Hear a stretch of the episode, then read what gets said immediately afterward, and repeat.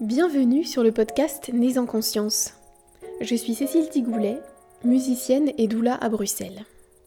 L'arrivée de ma fille Cerise a fait naître mon envie de rendre accessibles des témoignages d'accouchement dits physiologiques.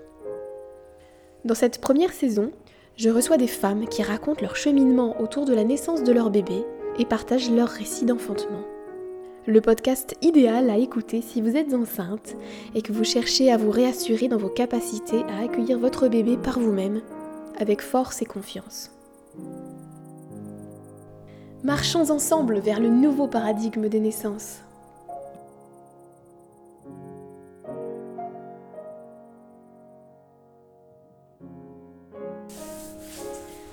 Bonjour à tous et bienvenue pour ce nouvel épisode de podcast. Aujourd'hui, j'ai la joie d'accueillir chez moi Rafaela, qui vient de Paris, euh, qui vient passer quelques jours ici à Bruxelles. Et alors, euh, Rafaela, je l'ai rencontrée en ligne, comme bientôt, euh, voilà, ça devient presque courant de rencontrer d'abord quelqu'un en ligne. Et donc, je l'ai rencontrée dans la formation Yoga Doula, la première édition qui a eu lieu pendant le Covid et qui était donc partiellement en ligne.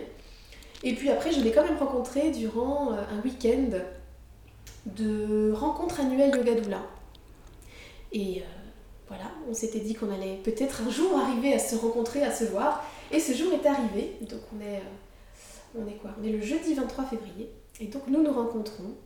C'est d'ailleurs beaucoup de plaisir. On a déjà beaucoup discuté, on a pris un petit déjeuner. Et donc voilà, là on est, on est, on est prête, je crois. Donc, euh, eh bien, bonjour Raphaëla, et est-ce que tu veux bien te présenter, s'il te plaît? Oui, ben, bonjour. Euh, me présenter, oui, euh, je suis euh, comédienne, metteuse en scène, maman de deux enfants. J'habite à Paris. Merci beaucoup. Et alors, est-ce que tu voudrais bien commencer par nous raconter les prémices de l'arrivée de donc ton premier enfant Comment, euh, voilà, comment est-ce que vous avez peut-être décidé de faire ce bébé avec ton chéri? Est-ce que vous avez euh, voilà, attendu euh, longtemps? Cette arrivée enfin, voilà, Raconte-nous un peu comment cet enfant est arrivé dans votre vie et comment s'appelle-t-il d'ailleurs? Et alors, il s'appelle Oscar. Et alors, on a très vite su qu'on voulait un enfant avec mon futur mari. À l'époque, on n'était pas encore mariés. On n'habitait pas ensemble, on n'habitait pas dans la même ville, donc on se voyait euh, régulièrement, mais ponctuellement, ce qui fait que euh, les possibilités pour euh, tomber enceinte étaient un peu plus réduites que on si on s'était vu tous les jours, ou en tout cas si on habitait au même endroit. Euh, on a attendu, enfin ça a pris, euh, quand même huit mois, c'est-à-dire huit fois où ça aurait été possible, euh, étalé sur un an pour euh, que je tombe enceinte. Et ça a été d'ailleurs quelque chose de très très intrigant, un peu difficile pour moi. Je comprenais pas trop pourquoi ça marchait pas. Enfin, j'avais l'impression que ça marchait pas. Je sais qu'il y a évidemment il y a, il y a des femmes qui tombent enceintes tout de suite et puis d'autres qui euh, ça prend beaucoup plus de temps et puis chacun a son rythme, c'est bien, mais ou, voilà. Enfin, mais euh, mais là, euh, moi, je m'étais posé plein de questions. J'ai retrouvé des textes que j'avais écrits. Euh, mais je comprends pas, j'ai pris la pilule pendant je sais pas combien de temps, en fait. on tombe pas enceinte comme ça. J'aurais pu ne pas la prendre presque. Parce que j'avais l'impression que ça, ça marchait pas. Et puis, jusqu'à ce que mon gynéco me dise, mais faites des tests d'ovulation. Donc, je suis allée acheter les tests d'ovulation. Il m'a dit, mais surtout, vous n'en parlez pas à votre mari. Elle dit, bon, ok, non, parce que sinon, ça va pas marcher. Donc, moi, toute seule, à faire mes tests d'ovulation dans la salle de bain. Et je me souviens d'une scène où, euh, enfin, d'un jour où c'était euh, le test, il faisait genre, youpi, c'est aujourd'hui, c'est maintenant. c'est le plus, plus de l'ovulation. Et où ce soir-là, on était ensemble euh, avec mon, mari, mais qui n'était pas encore mon mari. Euh, et, et je sais pas, il, il, a, il s'est couché beaucoup plus tard que moi, il venait pas se coucher, euh, il, enfin, il était en train de travailler, je sais plus ce qu'il faisait ou de regarder quelque chose. Et moi, j'étais désespérée, en fait. Je, me couche, je me dis, c'est pas grave, faut pas que je mette la pression, parce qu'en même temps, il le sait pas. Et en même temps, je me dis, mais c'est quand même dingue Mais là, c'est maintenant, là Ça n'a pas du tout marché, évidemment, parce que du coup, il n'a pas compris. Je me suis dit que le conseil de mon gynécologue était un très mauvais conseil. De, vouloir taire ça à l'homme, parce que sinon, euh, il n'allait pas pouvoir déployer son, potentiel. euh, voilà. Et finalement, c'est arrivé euh, au moment où j'ai lâché ça parce que j'étais en création en Italie. Et donc on n'était pas censé se voir pendant un mois et demi ou deux. Et il se trouve que, euh, que sa maman était, était déjà très malade, mais elle est, elle est décédée. Et donc je suis rentrée en urgence euh, à Paris juste pour l'enterrement. Enfin en Normandie même. Et c'est arrivé pendant ce- ces trois jours où j'étais là, où j'étais pas censée être là, où je me suis pas posé la question de ovulation, pas ovulation. Enfin, je veux dire, on n'était pas censé être ensemble. Donc de toute façon, la question ne se posait pas. Et les circonstances, évidemment, faisaient que, bon, bah, enfin, j'étais pas en train de penser à ça, même s'il y avait une envie, un besoin aussi de de- d'exulter euh, face à la mort et, et donc un, un rapprochement, euh, enfin, je veux dire, une, oui, une envie de rapprochement charnel euh, assez forte. Mais voilà, donc la, conception d'Oscar est somme toute liée au, au- décès de sa grand-mère. Euh, ce qui fait que ça n'a pas été, enfin pour mon mari, ça a été euh, quelque chose de, en même temps de très positif parce qu'il voyait que c'était la vie qui gagnait. Et en même temps, euh, avec le recul, je pense que ça a été compliqué de gérer un deuil et en même temps la joie d'une naissance, de laisser la place à cette joie. Bon. Voilà les, les prémices.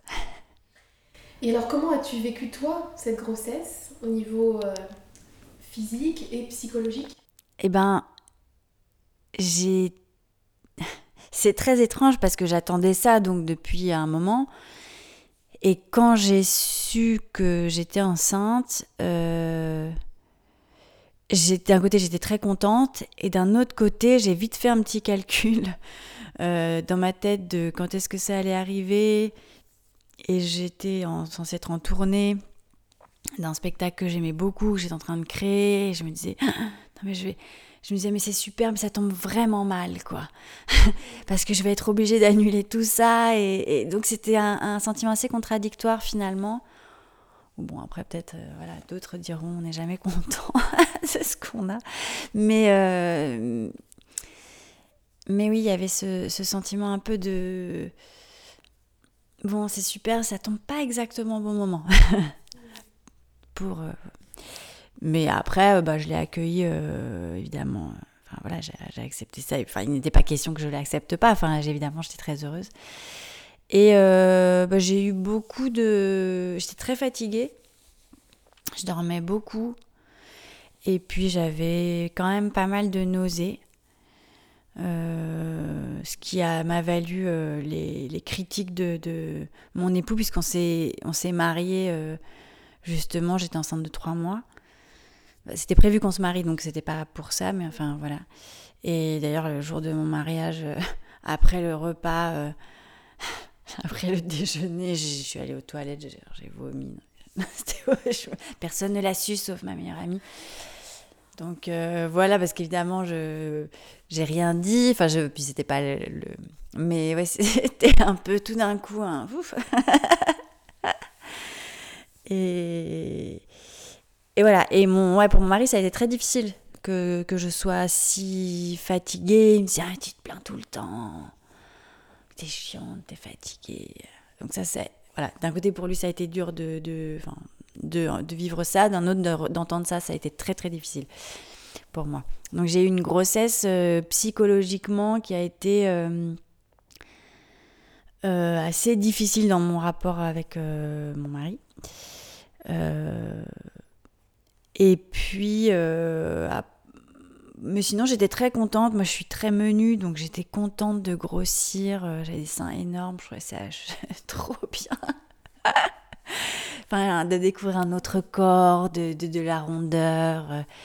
euh, moi, j'avais essayé de grossir. Enfin, j'ai un, problème inverse de la plupart des femmes, c'est que j'arrive pas à grossir. Donc, du coup, c'était un peu le moment d'expansion, quoi. Donc ça, c'était très très agréable. Une fois les nausées passées, je veux dire après le voilà après le premier trimestre, j'avais plus j'avais plus ça. J'ai voyagé euh, autant que j'ai pu. Bon, j'ai travaillé, mais euh, je me suis dit bon, on, allait faire tout un tour de l'Italie pour aller voir. Oui, parce que je suis moitié italienne, ça je l'ai pas dit dans la présentation, mais et euh, pour aller voir les différents amis enfin avant l'accouchement, c'était bien avant l'accouchement, hein, mais voilà, avec mon, mon mari. Et, et puis je suis rentrée de ce voyage, donc c'était juste, je sais plus, c'était après le jour de l'an, enfin bon, c'était tout début de l'année. Et, et, et, oui, en fait, j'ai été suivie au calme, moi. Donc le calme, c'est l'anagramme de comme à la maison. Et c'est la maison de naissance de Paris. Donc c'est un espace euh, accolé euh, dans le même bâtiment que les Bluets, que la maternité des Bluets, euh, à Picpus, dans le 12e, et, mais qui est totalement indépendant. Enfin, disons qu'à l'époque, il n'y avait pas encore la possibilité d'accoucher dans, dans, la maison de naissance. Il fallait forcément, pour la phase d'expulsion, être en plateau technique. Donc euh, il y avait un étage au-dessus et le plateau technique. C'était c'était voilà, c'était la loi. à ce moment-là, elle a changé depuis. Et euh, tout ça pour dire que donc j'ai été suivie par cette sage-femme euh, depuis le début, enfin depuis le quatrième mois. J'ai eu beaucoup de chance d'être acceptée parce que il y a peu de sages-femmes. C'est un endroit où il y a, y a deux chambres d'accouchement. Euh, et il n'y a pas euh, un turnover. voilà, il y a très peu de. Ce sont des sages-femmes libérales qui, qui, travaillent là-bas. Et euh, il y a très peu d'accouchements, enfin de femmes ou de couples suivis en accompagnement global à la naissance, donc en AGN. Mm. Alors, est-ce que tu serais d'accord de nous raconter un peu maintenant les prémices de euh, ta vision, tu vois, de l'accouchement, de quelle a été ta transmission peut-être de ta lignée maternelle? Est-ce que tu avais des croyances sur l'accouchement? Et voilà, quel a été ton cheminement en fait mm. vers, euh, vers, ces, vers, en fait, vers ce choix-là d'aller au calme et puis de, de, faire un accouchement euh, non médicalisé, on pourrait dire. Mm. Raconte-nous un peu cette histoire. Alors, j'ai pas j'avais pas du tout d'idée euh, de, comment j'allais accoucher le jour où j'aurais accouché, euh, je veux dire avant d'être enceinte. C'est pas du tout quelque chose que j'ai euh, à laquelle j'ai pensé. et ma mère, si ce n'est que ma naissance, enfin son accouchement, donc a été très très long. et elle était euh, elle, a, elle a accouché à la clinique des Bluets à l'époque, qui était euh, dans le 11e, qui était beaucoup moins. Euh, maintenant, c'est une grosse maternité quand même et qui était une des seules avec les lilas à l'époque qui favorisait le lien mère-enfant. Donc où tu pouvais dormir, tu pouvais avoir ton bébé dans la même chambre que toi. Sinon les bébés étaient dans des, dans des nurseries ou je sais pas comment ça s'appelait. Euh, donc elle elle avait, euh, je suis née euh, là-bas et j'avais quelque chose de très, quand même, enfin j'allais dire, elle m'a rien transmis. Hein. C'est pas vrai parce que parce que ce, ce choix à l'époque quand même, aussi sans péridurale, mais à l'époque c'était pas tellement un choix comme maintenant, je veux dire. Mais bon, d'un accouchement très très long, mais voilà, de pouvoir dormir avec son bébé, enfin d'avoir ce lien-là, je trouvais ça assez beau. Euh, et donc voilà, j'ai été allaitée, euh, je sais pas exactement combien de temps, c'est un, peu flou euh, dans ses réponses. mais, mais disons que c'est une mère italienne en plus, donc il y a quelque chose dans le lien à l'enfant qui est très enveloppant. Donc c'est ça un peu que j'avais sans trop le savoir, enfin en tout cas qui, qui m'habitait. Et, et, quand il a été question de, de choisir euh, un lieu pour accoucher, je savais qu'il fallait faire très très vite. À Paris, il euh, faut limite les inscrire à la crèche euh, quand on sait qu'on est enceinte. Enfin bon, donc tout est très rapide. Alors pour moi, il y avait les bluets, c'était une évidence, même si c'est beaucoup moins. voilà, je dirais que maintenant, l'équivalent des bluets à l'époque, c'est plus le calme, justement. Mais j'avais une amie qui avait accouché au calme et qui m'en avait parlé, qui me disait mais c'est génial, c'est comme si tu étais dans ta chambre, sauf que ben c'est pas ta chambre, mais tu as, tes draps, tu as ta musique, tu apportes des lumières si tu as envie, tu peux apporter des trucs à manger, tu te fais ton petit cocon, et puis après tu rentres chez toi. Voilà. Après l'accouchement, vite, assez tôt après l'accouchement, tu rentres chez toi. Mais la façon dont elle m'en avait parlé, je trouvais ça chouette. Donc ça, quand elle me l'a dit, je m'étais elle me l'a raconté parce qu'elle me racontait son accouchement. Ou... Donc c'était quand même euh, 3 à 4 ans avant. Et puis ça m'est revenu comme ça. Au moment où il a fallu faire le choix, je me dit, ah, mais c'était quoi dans cet endroit? Donc j'ai cherché. Et, euh, et puis en fait, euh, je me suis aussi inscrite au Bluet parce que si, il faut aussi s'inscrire parce qu'au cas où tu ne sois pas prise. Euh, voilà. Mais je me suis tout de suite inscrite au calme. Enfin, je suis allée à la réunion d'information et puis, euh, et puis euh, je suis rentrée dans cet endroit et euh, j'ai, je sais pas, et en fait, à chaque fois que je vais là-bas, c'est pareil. J'ai une sorte de, d'émotion, de, comme de, de petits frissons, quoi, des larmes un peu qui montent, vraiment d'émotions fortes, enfin, sensibles mais fortes, quoi, qui, qui me traversent quand j'arrive là-bas. Et ça a été effectivement le cas pour cette réunion d'information où tout de suite j'ai eu cette. Euh, j'ai ressenti ça. Donc euh, voilà, et euh, mon mari était tout à fait d'accord pour que je sois, enfin qu'on soit suivi là-bas parce que c'est vraiment une question de, couple. aussi parce que sa mère venant de mourir, il était assez en colère contre l'hôpital, tout ça. Et pour moi, aller là-bas, c'était ne pas aller à l'hôpital. et c'était, alors ça, ça a été vraiment tout à fait un choix moi, j'ai passé beaucoup de temps à l'hôpital petite et euh, c'était hors de question que je sois considérée comme malade euh, parce que enceinte. Euh, et donc, je n'aime pas les hôpitaux. Enfin, ça me, ça me rappelle de mauvais souvenirs. Ce qui fait que je c'était pas une option pour moi. Euh, donc toute la partie ensuite physiologique euh, allait de soi euh, puisque je voulais pas ouais je voulais pas qu'on qu'on m'assiste dans ça. Alors entre guillemets qu'on m'assiste médicalement en tout cas oui. Mais j'avais pas encore la conscience de justement que j'ai pu avoir par la suite en faisant la formation de yoga doula. J'avais pas cette conscience de de, cet enfant, de, de, cette... Oui, la physiologie, mais en termes très... Euh, il n'y avait pas ce côté sacré euh, sur l'enfantement, le, euh, la femme. parce qu'en plus, par ailleurs, j'étais pas particulièrement mise en valeur justement par mon époux. Donc, bon, voilà, j'étais pas... j'avais pas eu ça. Enfin, c'était pas cette dimension-là que j'ai vécue. Mais euh, oui, une certitude que c'était pas possible d'aller dans un hôpital. Et est-ce que tu as euh, lu des livres? Est-ce que tu quand tu t'es préparé, si tu t'es préparé, ou est-ce que tu as finalement suivi, on va dire, le, cursus, euh, on dirait qu'on parle d'études, tu sais, le cursus proposé par le calme uniquement Est-ce que tu as cherché de l'inspiration dans ta gauche? Oui, alors déjà j'ai arrêté d'aller voir mon gynéco, qui était contre le fait que je j'aille au calme. Et j'ai dit, euh, oui, mais euh, en fait, c'est la même personne qui fait tout l'accompagnement global à la naissance et qui sera là le jour de l'accouchement. Elle a évidemment un binôme, euh, parce que voilà, mais. Et il m'avait dit, oui, ça, c'est ce qu'elles vous font croire. mais c'est pas comme ça. Enfin bon, il y il y a eu quelque chose de tellement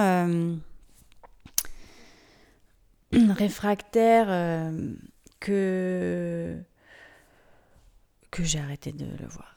ça a été net. je me suis dit, en fait, il soutient pas du tout. euh, voilà. Et j'ai découvert les sages-femmes. Et d'ailleurs, bon, ça c'est pas, c'est plus tard, mais j'ai aussi découvert que les sages-femmes euh, pouvaient faire un suivi gynécologique. euh, voilà. Depuis, je, je, ne- vais voir que des sages-femmes. j'ai lu. alors j'ai lu un livre, justement, mon amie, celle qui avait accouché au calme, m'a offert un livre euh, merveilleux euh, euh, de Frédéric Leboyer Oui. qui s'appelle Pour un accouchement. comment il s'appelle? Pour un accouchement sans violence. ça. Et ça, j'ai trouvé ça magnifique. Enfin, ça m'a vraiment accompagnée. C'est un petit livre, mais je... ça a été assez fondateur quant au...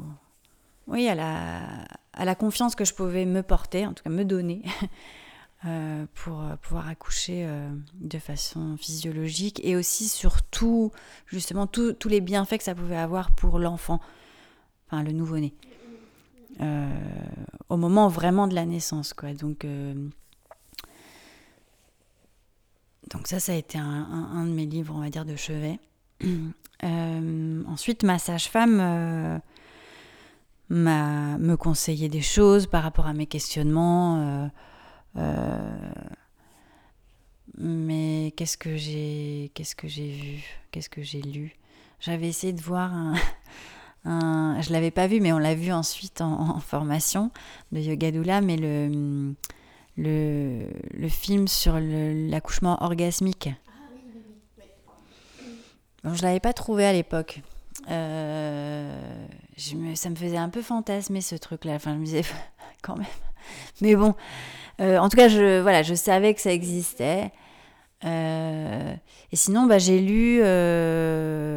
j'ai pas tant lu parce que c'était vraiment. ouais, il y avait ce livre-là de Le Boyer. J'ai commencé à lire aussi. Il y a un magazine qui malheureusement s'est arrêté maintenant, qui s'appelle Grandir autrement. Et là, euh, j'ai lu des articles par-ci par-là. euh, euh, et j'ai fait mon petit chemin. Ensuite, effectivement, on avait un, une séance tous les mois avec donc et, et- mon mari et moi avec la sage-femme pendant quasiment deux heures. Donc où on parlait de, de plein de choses et où là aussi je me disais mais c'est marrant. Est-ce que je suis en train d'apprendre le mode d'emploi de l'accouchement? Est-ce que je- parce que c'était évidemment pas du tout ça. Parfois je ressortais, je me disais ah mais euh, ok, mais est-ce que enfin je sentais que j'avais besoin de plus d'outils donc euh, j'ai fait du chant prénatal. euh, où j'ai découvert voilà les sons, le fait que bon bah c'est lié à l'utérus, à l'ouverture aussi, de l'utérus. Plus ton, ton col est ouvert et plus ta voix est grave en fait. Donc euh, voilà, que ça va t'aider à. que tu as plus de souffle quand tu chantes que quand tu souffles. Donc le fait de mettre de la voix, en fait, te- est un, un vrai plus euh, au moment de l'accouchement. Euh, Qu'est-ce que j'ai fait d'autre? Euh, Il me semble que. Non, j'avais pas fait d'autonomie parce que euh, j'a- j'aurais souhaité en faire, mais euh, Nicolas, mon, mari, il n'avait pas envie. Donc bon. Et, hum, et puis bon, on était quand même très bien suivis par, par notre sage-femme, en fait. Il y avait... Et aussi, au calme, il y a des ateliers qui sont proposés de toutes sortes, en prénatal, mais en postnatal beaucoup. Euh, des, même des moments d'échange avec d'autres parents. Euh, donc c'est vrai que ce, que ces séances d'accompagnement global, au-delà de me donner certaines choses très très techniques, dans le sens euh, toutes les raisons de pouvoir être transféré, je veux dire, il y en a quand même beaucoup. bon ben, euh, parce qu'ils ils ne prennent pas du tout de risques, évidemment, et c'est tant mieux. Mais Sinon, c'était vraiment d'apprendre. Enfin, elle m'a appris à avoir confiance en moi. Vraiment. Et aussi à créer un dialogue avec euh, mon mari, donc le futur papa. Enfin, le papa. Et, ça, c'était euh, important. C'est vrai que souvent, elle lui disait des choses que moi, je n'osais pas lui dire. Donc, euh, ça a été vraiment bénéfique de, de faire les rendez-vous à deux. Parce que là, il était tout le temps là, à chaque rendez-vous. Bon, son emploi du temps le permettait à ce moment-là, je sais pas toujours possible, mais, mais ça a été un vrai, un vrai plus et un vrai plus pour moi aussi de, de, de concevoir que oui, c'est pas seulement l'histoire de la femme en fait. Bien sûr, c'est beaucoup l'histoire de la femme, puisque tout se passe dans son corps et voilà. Mais c'est tellement important d'intégrer le père, quoi, dans cette histoire-là. Je veux dire pas seulement comme euh, sémi, euh, comment on dit, euh, pour séminer, séminer, non, ça c'est de l'italien, semer.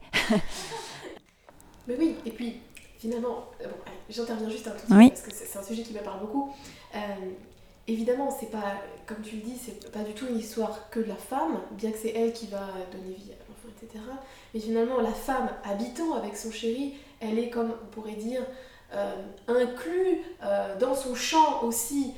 Alors, je vais dire champ énergétique, mais en fait, euh, juste communication verbale, même non verbale, etc. Tout ça. Et donc, elle va de toute façon sentir s'il y a disharmonie, peur, etc. Donc, en fait, c'est un cheminement à deux même si la femme décide d'aller accoucher toute seule dans les bois euh, le jour venu, finalement, euh, tout ce qu'elle aura vécu avant, ça aurait été bah, finalement le quotidien avec son chéri. Donc, comme tu mm. dis, c'est très important. Je suis d'accord. Mais alors, revenons à toi, revenons-en à toi. Et je voulais te demander, est-ce que tu as appréhendé la douleur, la souffrance, la puissance euh, Quelle était ta vision par rapport à ces fameuses contractions? J'avais pas tellement de de vision j'ai pas d'idée de ce que ça pouvait être, si ce n'est que moi j'avais fait des, des, des, infections des reins euh, petites et que j'étais également suivie en fait par. Euh, alors il y avait la sage-femme du calme et une autre sage-femme, mais qui, qui avait été au calme avant, mais qui en était partie et qui euh, s'était formée comme ostéopathe. Et donc elle était spécialisée dans l'ostéopathie, notamment des femmes enceintes. Donc je l'avais. Finalement, j'avais j'avais un double suivi même si je la voyais en tant qu'ostéopathe, mais elle était aussi sage-femme, et elle, euh, elle me disait, bon, si tu as, si as eu ça, euh, bon, tu as un peu une idée de la douleur euh, enfin, que ça peut... enfin, c'est moins pire que quelqu'un qui n'a jamais ressenti cette douleur-là. Ton corps, il connaît déjà quand même, quand même ça. Euh, mais je, oui, j'appréhendais évidemment, plus ça se rapprochait, plus j'appréhendais. Ce que j'appréhendais beaucoup, c'était comment, au bout d'un moment, comment ce, ventre énorme, enfin comment ce bébé allait pouvoir sortir de mon corps en fait. Ça, ça a été un truc, à un moment donné, j'ai dit ça justement à, mon ostéopathe, sage-femme. J'ai dit non mais je, je comprends pas en fait. Enfin, c'est-à-dire que là, euh, c'est comme si intellectuellement, enfin je sais que c'est possible, mais intellectuellement je ne comprends pas là comment ça aussi énorme va pouvoir sortir de là, enfin je me dis c'est pas possible. Donc euh, donc il y a eu ça plus que la douleur. Euh, mais ensuite, euh, une chose très importante que m'a dit ma sage-femme du calme, c'est il faut faire une différence entre la souffrance et la douleur. C'est pas une souffrance d'avoir mal pour accoucher. Ça, c'est une douleur. Mais la souffrance, il y a un aspect psychologique qui se rajoute à la, douleur concrète. Et, en fait, ça, ça m'a, beaucoup aidé. De... Parce que même on me demandait, mais pourquoi tu veux souffrir? Je dis non, en fait, je veux pas souffrir, en fait, ça n'a rien à voir. C'est pas que je vais chez le dentiste, je demande une anesthésie, enfin, j'ai pas envie. Ou on va dire non, parce que c'est même pas non plus une souffrance psychologique. Mais en tout cas, j'aime pas la douleur en soi, mais là, euh, en tout cas, c'est pas une souffrance. C'est. Euh, c'est un. Tu sais pourquoi tu as mal, quoi. Je veux dire, c'est une. Bon, après tout ça, on peut se le dire avant d'accoucher, tant qu'on l'a pas vécu, c'est ça reste. Ça reste une idée, quoi. Enfin euh, mais ce qui me faisait peur, c'était de... Mes peurs se sont focalisées sur le fait de comment va sortir ce bébé de mon ventre, de mon corps, et comment, euh, comment ne pas euh, accoucher prématurément ou trop tard, puisque j'ai eu les deux cas dans, dans, cette même grossesse, les deux craintes. Comment je vais être sûre de ne pas pouvoir aller à l'hôpital? Raconte-nous comment est-ce que ça s'est manifesté finalement cette crainte de l'accouchement prématuré? Qu'est-ce que tu as vécu? En fait, bah justement, quand je suis revenue de ce voyage euh, en Italie, euh, j'avais beaucoup marché, euh, voilà, j'avais pris le train, la voiture, enfin bon. Et le terme était pour le 11 mars, et donc c'était tout début janvier, donc deux mois avant, on va dire. Euh, et donc je vais voir euh, ma sage-femme, j'avais rendez-vous avec elle, et puis euh, elle, elle m'ausculte. Mais je précise, elle m'ausculte. J'ai jamais eu un toucher vaginal de toute ma grossesse, ni la deuxième d'ailleurs, puisque j'étais au même endroit. elle m'ausculte, c'est-à-dire qu'elle va prendre ma tension. Bah, la, la, pression, la tension, la pression, on dit en italien, je sais plus, la. Et puis elle a un petit, euh, donc elle me met un, elle met un peu de gel sur le ventre. Elle a un petit truc, euh, c'est un tout petit objet euh, qui amplifie en fait le, bruit, le battement du cœur. Donc elle entend le battement du cœur, mais que j'entends moi aussi en direct, quoi. Mais il n'y a pas de monitoring, il n'y a pas de rien. C'est c'est très, c'est pas du tout intrusif. Donc bref, on, fait ça. Et puis elle sent que j'ai beaucoup de contractions. Euh, et elle me dit, bah, faudrait aller vérifier. Donc on va au Bluet. Là, je fais une échographie. Euh, le col s'est un petit peu rétréci. Mais bon, il était long, donc euh, bon, ça allait. Mais quand même, il y avait ces contractions. On n'était pas sûr, il y en avait quand même pas mal. C'est la première grossesse. On ne sait pas on ne sait pas trop euh, ce qu'il en est. Mais à ce moment-là, elle n'était pas encore trop, trop inquiète. Euh, elle me dit, ben, je te mets 15 euh, jours de repos. Donc tu tu, tu, fais pas tes escaliers 10 fois par jour. Ok, ok. Mais bon, à ce moment-là, ça allait encore. Et puis, je crois que 15 jours après ou 3 semaines après, j'avais rendez-vous avec mon ostéo, sage-femme. Et elle me fait la, séance d'ostéopathie et elle me, à la fin, elle me dit en fait, tu as eu euh, tellement de contractions pendant en une heure, là, c'est, il faut aller aux urgences, il faut que tu appelles Marjolaine, donc mon massage femme du calme. Euh, elle l'appelle même elle en lui disant euh, voilà. Tu étais enceinte de combien de mois là ben donc j'étais dans, je rentrais dans le 8, 8e mois, enfin c'est-à-dire deux mois avant, enfin, huitième mois, dans le huitième mois, non, c'est-à-dire euh, deux mois avant le terme. Ah oui, c'est ça. Donc en fait, c'était. Enfin, c'était un. Ah non, c'était le mois 8-9. C'était janvier et, euh, et, fin janvier et euh, non mi-janvier et je, le terme était mi-mars. En gros. Et là, ça a été la panique totale. Mais la panique, net quoi enfin c'est un tout d'un coup euh, je pouvais plus parler j'avais ça les larmes qui coulaient j'étais complètement je, tremblais je, prends l'ascenseur je redescends euh, il y avait ma mère qui m'accompagne en voiture justement parce que je n'étais pas censée faire trop de marche de machin c'était un peu loin de chez moi qui m'attendait en bas là j'étais euh, dans tous mes états euh, elle m'accompagne donc au calme on appelle mon mari j'arrive. Et là c'était vraiment la panique c'était le pire un des pires moments. Euh, donc je, vais au calme, je retrouve ma sage-femme et me dit mais je comprends, mais t'inquiète pas, enfin elle me rassure. Et puis en fait je n'arrêtais pas de pleurer, c'était genre, euh... je dis mais de quoi tu as peur? Et j'avais peur de, de, je dis mais moi je suis pas prête là en fait mon bébé il est pas prêt, moi je suis pas prête. Enfin tout d'un coup il y a eu un truc de aussi qui changeait le, mon programme.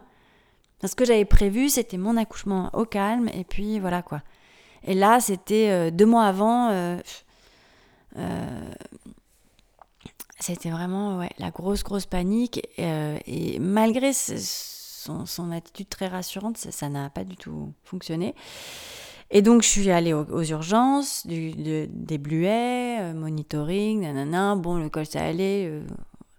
mais énormément de contractions. Donc là, elle n'était pas avec moi, elle, elle m'appelle. Et elle me dit Bon, ils vont te demander si tu veux faire euh, une injection d'un produit pour arrêter les contractions.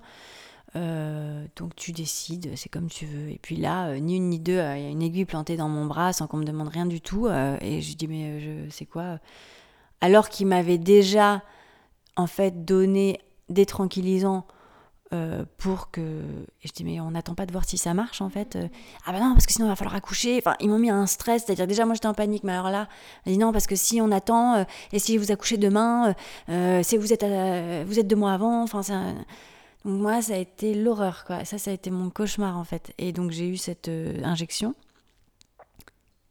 qui n'a quasiment rien changé. donc, c'est-à-dire que j'ai été hospitalisée donc trois jours. Et euh, bah, j'avais toujours à peu près autant de contractions, bon, légèrement moins. Donc on est d'accord là, c'est des contractions non douloureuses, mais vraiment avec une vraie tension dans le ventre. voilà. ouais. Mais en fait, pour moi, c'était normal parce que en réalité, j'avais un, j'ai un utérus contractile. Ah Voilà. Mais je l'ai découvert à ce moment-là. Quoi. Ah. Donc en fait, moi, mon ventre était tout le temps dur. Ah ouais. Mais je croyais que c'était normal. Enfin, c'était. Sauf qu'on avait, enfin, ma sage-femme avait peur que ça puisse avoir une incidence sur le col, euh, puisque bon bah, il avait un peu rétréci et, euh, et qu'on n'était pas encore tout à fait euh, dans les clous pour pouvoir accoucher au calme. Il fallait que j'attende encore un mois au moins, enfin un mois pile, quatre semaines. Et, et donc, donc voilà, donc j'ai été hospitalisée trois jours et là ça a été vraiment le, le et je suis, donc au, au Bluet. Bon, c'était pas au même endroit, mais je me disais, il y avait tout un truc où je me disais. Oh, je suis, je, suis, je suis dans un endroit où moi je suis née, même si c'était pas au même endroit, mais où moi je veux pas que mon enfant naisse. parce que c'est pas le moment. Et les nuits où j'entendais les bébés pleurer, parce qu'à côté il y avait tous les enfants qui venaient de naître, et je me disais non, mais en fait, ça c'est pas possible. c'était un, un, peu trois jours de cauchemar. Et, euh, et finalement, ben, rien ne changeait vraiment, mais c'était plus, c'était un, aussi c'était un peu moins fréquent les contractions, mais j'en avais quand même beaucoup. Donc on m'a dit que je pouvais rentrer au bout de trois jours. Et là, j'ai été chez mes parents parce qu'ils avaient un ascenseur et que chez moi c'était au quatrième sans ascenseur et que bon, il fallait quand même que je sois un peu face, en tout cas, que je sois attentive à ne pas trop euh, faire d'efforts. Euh, donc je suis allée chez eux et euh, en fait je suis pas sortie pendant un mois quasiment. Parce qu'en fait, dès que je marchais, dès que je bougeais, j'avais des contractions et j'avais très très peur. Là, j'avais très très peur. Et là, j'ai commencé un atelier d'écriture justement, en ligne, puisque je pouvais pas me déplacer, puisque au calme, il y avait euh, euh, Isabelle Fruchard qui proposait le premier atelier d'écriture autour de la naissance, et ça m'a fait un bien fou de pouvoir écrire euh, alors que j'étais au lit, alité en fait, ouais, toute la journée quasiment avec ma mère qui me préparait des tisanes de tout ce qu'on voulait pour ne pas avoir de contractions, des tous les, incantations tout ce qu'on veut. Qui s'occupait de moi et qui était tout le temps là pour ouais, ouais que je bougeais quasiment pas. Enfin, c'était assez bizarre, mais mais en même temps, c'est ce moment où j'allais donner naissance, en tout cas très prochainement, et ma mère qui me, coucou, me coucounait comme un bébé, quoi, parce qu'elle me faisait à manger, elle m'aidait pour me lever, pour donc c'était euh, c'était assez euh, voilà, ce miroir là euh, était assez ouais en même temps beau et ouais, je pense que ça a été finalement ça a été bien, dans le parcours, dans mon parcours, c'était un moment où j'avais besoin qu'on s'occupe de moi. Ouais, je pense que j'avais vraiment besoin qu'on s'occupe de moi et que malheureusement, euh, c'était pas le cas du côté de mon, mon mari à ce moment-là. Enfin, il savait pas. D'ailleurs, il est très peu venu me voir quand j'étais euh, chez mes parents qui, habitent à, qui habitaient à 15 minutes à pied. Donc, ah euh, si, si, il venait une, fois, une ou deux fois par semaine. Mais, mais je veux dire. Bon, allez, c'est moi, je ne devrais pas donner mon avis. C'était assez dur. C'était assez dur. Ouais ça a été un, mois très triste pour moi, où j'ai beaucoup pleuré et tout. Mais euh, voilà, le mois est passé. Victoire, je n'avais pas accouché. et à partir de là, ma sage-femme m'a dit Bon, bah maintenant, euh, c'est quand tu veux. Je dis Ah, bah alors maintenant, il va falloir que je me remette dans le truc, parce que jusqu'à hier, il fallait surtout pas que j'accouche. Là maintenant, ça va prendre un peu de temps pour me remettre. Donc je suis rentrée chez moi. Donc c'était quand même un très très grand soulagement évidemment, mais je suis rentrée chez moi, j'ai refait mes escaliers, j'ai j'ai joué euh, à la Maison de la Poésie euh, à Paris. Euh, enfin, j'étais sur scène. Je savais pas si j'allais pouvoir faire cette performance, mais finalement, j'ai pu le faire, la faire. donc c'était, c'était, j'ai fait tout ce que j'ai pas, pas pu faire. J'ai l'impression d'avoir rattrapé, enfin même la chambre, il n'y avait rien qui était prêt. donc, donc voilà. Et puis, et puis finalement arrive le jour du terme et j'ai toujours pas accouché. Et, ce, qui, ce qui tout à coup a remis une petite crainte de attends, va pas falloir que là là, je peux accoucher au calme. Je pouvais tout ce temps accoucher au calme. J'ai pas, voilà, ça n'est pas arrivé. Mais dans une semaine, en fait, je peux être déclenchée, voire moins. Et tout d'un coup, on rentre à nouveau dans un truc médicalisé. Donc la peur est revenue. Euh, donc j'ai eu un mois de fouf j'ai fait 10 000 trucs. Et puis la peur qui est revenue de. Alors là, il va falloir faire. Enfin, il faut que ça arrive. Parce que par contre, si ça n'arrive pas, ben. Mon, mon cauchemar revient, quoi. Ça. Et il te laissait combien de temps entre la date de terme et l'éventuel déclenchement et... Un peu moins d'une semaine. Euh, un peu moins d'une semaine. Parce que. Ouais, disons. Ouais. Disons que 5 jours, il me semble, il y avait quelque chose à. Hein. Non, c'est pas beaucoup. On a vu mieux. Mais c'était, parce que. Voilà, elle me dit on peut tirer jusqu'à 7 jours. Euh. Mais bon, alors là, ça a été euh, chez moi à me boire. Ouais, j'ai bu euh, de la cannelle, des trucs qu'il faut pas, voilà, qui sont censés déclencher, des trucs à la cannelle. Qu'est-ce que j'ai fait? J'ai, je me suis fait les points de digitoponcture qu'il fallait surtout pas toucher. Tout ce que je devais pas faire quand j'étais chez ma mère. je suis ok. Ah non, ce point-là. Bah alors vas-y. Donc je me faisais ça. Je, je, je marchais. J'habitais à, j'habitais à côté de Montmartre, donc je je montais, je descendais, je montais, j'avais les escaliers, je, je, faisais tout ce que tu... Tout. Euh, je, je faisais beaucoup de yoga. Ouais. Euh, Comme vous n'étiez pas trop vu, tu vois, Oui, oui. Euh, ouais, je sais pas si... Bah, je pense que pour mon, mon mari, c'était assez difficile avec un ventre énorme pour lui euh, de, de pouvoir euh, vraiment être dans, un, dans quelque chose de... Ouais, dans un moment d'intimité euh, charnelle, euh, ça, ça, le gênait un peu, ce, ça, ça, le, ça l'intimidait beaucoup. Ah oui, non, non, ça l'intimidait beaucoup. Et après aussi, euh, bah, il y avait eu évidemment tout le truc où il fallait pas qu'on fasse l'amour, puisque. Ah oui, bah non. Enfin, à ce moment-là, oui, on aurait pu, mais je veux dire, le dernier mois. Mais parce que, ben, par rapport au col, par rapport au fait que ça puisse déclencher un truc. Enfin, d'un coup, moi, j'étais. C'était. Non, c'était pas possible. Et, et donc. Euh, donc euh... Pardon, tu disais, t'as fait du yoga aussi Je fais beaucoup de yoga. Euh, j'ai. Qu'est-ce que j'ai fait? Non, mais voilà, je prenais. Euh, ah oui, non, je, me massais le col, euh, euh, le col. Ah oui, j'avais euh, j'avais fait une préparation, ça c'était massage femme avec du clou de girofle, un truc à, à étaler sur le ventre. Enfin bon, je voilà, je, je, lui disais c'est bon, je suis là, c'est prêt, je suis prête là, c'est maintenant c'est bon, je sais que je t'ai empêché pendant un moment, mais là ça y est. Donc donc voilà, j'ai entre guillemets, j'ai prié, parce que j'ai pas prié euh, religieusement, mais j'ai tout fait pour que, pour que ça puisse euh, ouais, se déclencher. Et... Vous saviez que c'était un petit garçon ou pas? Vous Ouais. Ouais, on savait, D'accord. Et donc, euh, donc vas-y, raconte-nous, est-ce qu'il a fini par naître?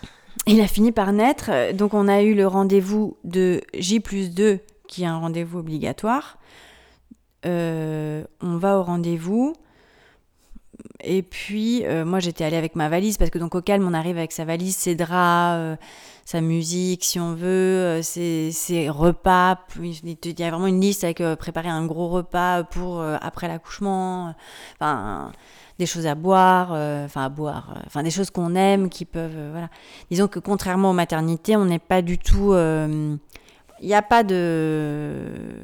Je sais même pas comment ça s'appelle, là, ça me vient pas, mais de, de perfusion en fait avec euh, de l'eau sucrée ou je sais pas quoi euh, on n'a rien.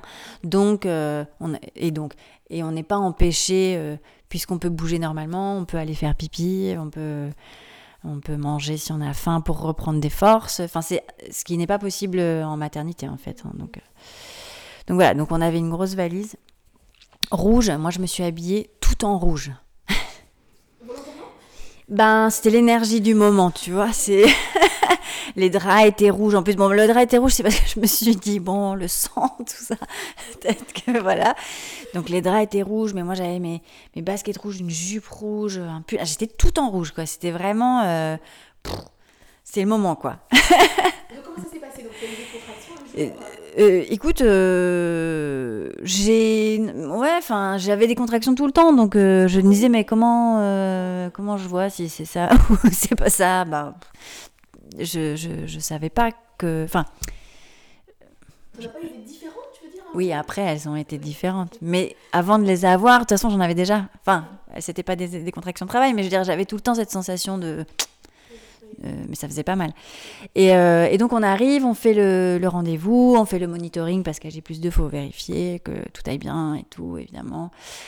Et, euh, et puis elle nous dit, ben c'est bon, vous pouvez rentrer chez vous. Et là je fais, euh, ben non, en fait, euh, là c'est J plus 2, là, donc euh, non, ben on se revoit dans deux jours ou, ou, si- ou si t'accouches avant, quoi. Et moi, je me disais, non, c'est pas possible. On n'est pas loin du bois de Vincennes, donc ma mère nous avait accompagnés. Donc je fais, en fait, je vais laisser la valise là. Normalement, on n'a pas le droit de laisser les affaires au calme parce que bon, il n'y a pas vraiment d'espace de stockage, enfin de rangement autre que.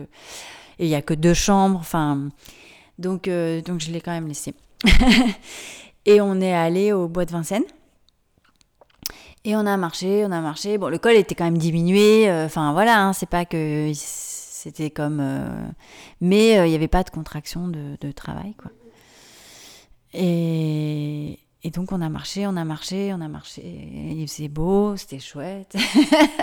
et à un moment donné, j'ai- j'ai dit, ah, il faut que je m'arrête un peu. À un moment donné, je, elle me dit, tu vas voir quand tu n'arrives plus à parler, c'est que c'est des contractions de. Enfin, et en fait, j'arrivais à parler, mais par contre, il fallait que je m'arrête. Donc je me suis dit, ah, c'est peut-être ça en fait. C'est, ça se trouve, ça, ça y est, ça a commencé, euh, mais je savais pas trop. Donc on revient euh, au bout d'un moment dans le, dans le 12e en voiture et euh, j'appelle ma sage-femme qui entre-temps était rentrée chez elle parce qu'il n'y a pas de permanence au calme. Euh, et je lui dis comment je vais? Elle me dit non, mais c'est bon, bah rentrez chez vous et puis on, verra euh, plus tard. Chez nous, c'était euh, loin de. Enfin, c'était à Pigalle. Donc euh, ça fait euh, euh, 35 minutes, euh, 40. Je dis, ah, on va pas retourner pour revenir. Enfin. Donc je dis à ma mère, bah, laisse-nous ici, on va se mettre dans un café et puis on va attendre. Donc on est, on s'est mis dans un café-restaurant qui s'appelle euh, Cozy. euh, oui, le, le, le Cozy. euh, je sais plus, place. Enfin bon, à Picpus, quoi. Et non, d'abord on marche, enfin bon, puis après on va dans ce café, ensuite on se dit bon bah on va manger, mais il se passait rien. Si, il se passait que j'avais des contractions quand même et que je me disais bon est-ce qu'elles sont euh, dans le bon ordre, enfin dans le- est-ce que le timing est le bon? Donc j'ai un cahier où je notais tout, tout, tout, tous les trucs. Je ah ben là combien de temps ça dure? Attends. Donc j'étais complètement prise par ça. Donc en fait ça avait déjà commencé, mais mais c'est juste que euh, j'avais pas euh, de douleur vraiment, enfin bon. Et, euh, et là, à un moment donné, je vais faire pipi. Et puis, Nicolas appelle notre sage-femme. Il parle avec elle, il lui explique que bon, bah là, quand même, il y a des contractions de tous les temps. euh, hein. Je reviens, il me passe le téléphone, il me dit Bon, sans réfléchir, tu penses que tu vas accoucher à quelle heure? Et là, d'un coup, dans et dans ma tête, j'ai vu. euh, j'ai vu. euh, Qu'est-ce que. Je sais plus si. j'ai vu genre une heure du matin, mais j'ai essayé de pas réfléchir. Et, et puis j'ai dit euh, deux heures. Je me dis, je dois me tromper. je sais pas pourquoi je. J'ai pas dit ce que j'avais vu dans ma tête, mais, j'étais un peu. Et elle me dit, euh, ok, j'arrive. et donc elle me dit, bon bah on se retrouve dans le hall des Bluets. Donc là, le, chemin c'était à 200 mètres. J'étais à 200 mètres des Bluets il faisait fr- froid, c'était la nuit, il était, euh, il était déjà euh, ouais, presque 10 heures du soir. Ouais. Et, euh, et je n'arrive pas à marcher dans la rue. En fait, je n'arrive pas à marcher. Je me dis, en fait, j'ai envie de marcher à quatre pattes. Là, je ne peux pas, en fait. Je... Sauf qu'il faisait froid, puis on est dans la rue, puis je ne vais pas être à quatre pattes dans la rue à Paris. c'est pas possible. Mais c'était vraiment très, très long ce moment pour arriver jusqu'à la, à la maternité. Et. Euh, mais bon, j'y arrive. Mais il y a vraiment ce truc de je peux pas me mettre à... Je peux pas écouter vraiment l'envie que j'ai. Et puis on arrive euh, au calme, euh, donc on rejoint la sage-femme, il y a tout un dédale de, couloirs, euh, tout ça, avant de, portes qui s'ouvrent hein, pour arriver jusque dans les locaux du calme.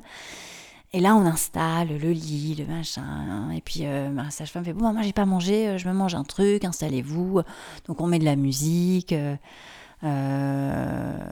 On se repose un peu parce qu'en fait on était un peu fatigué, donc on dort. Et, euh, et en fait, à un moment donné, elle vient nous voir, elle dit comment ça va? Et moi, je fais là, je commence à. Ça commence quand même à. enfin, voilà, à faire, à faire mal. Et, et, et, donc, euh, il y avait des suspensions. Donc, elle m'a dit bah, essaye les suspensions, ça va te soulager.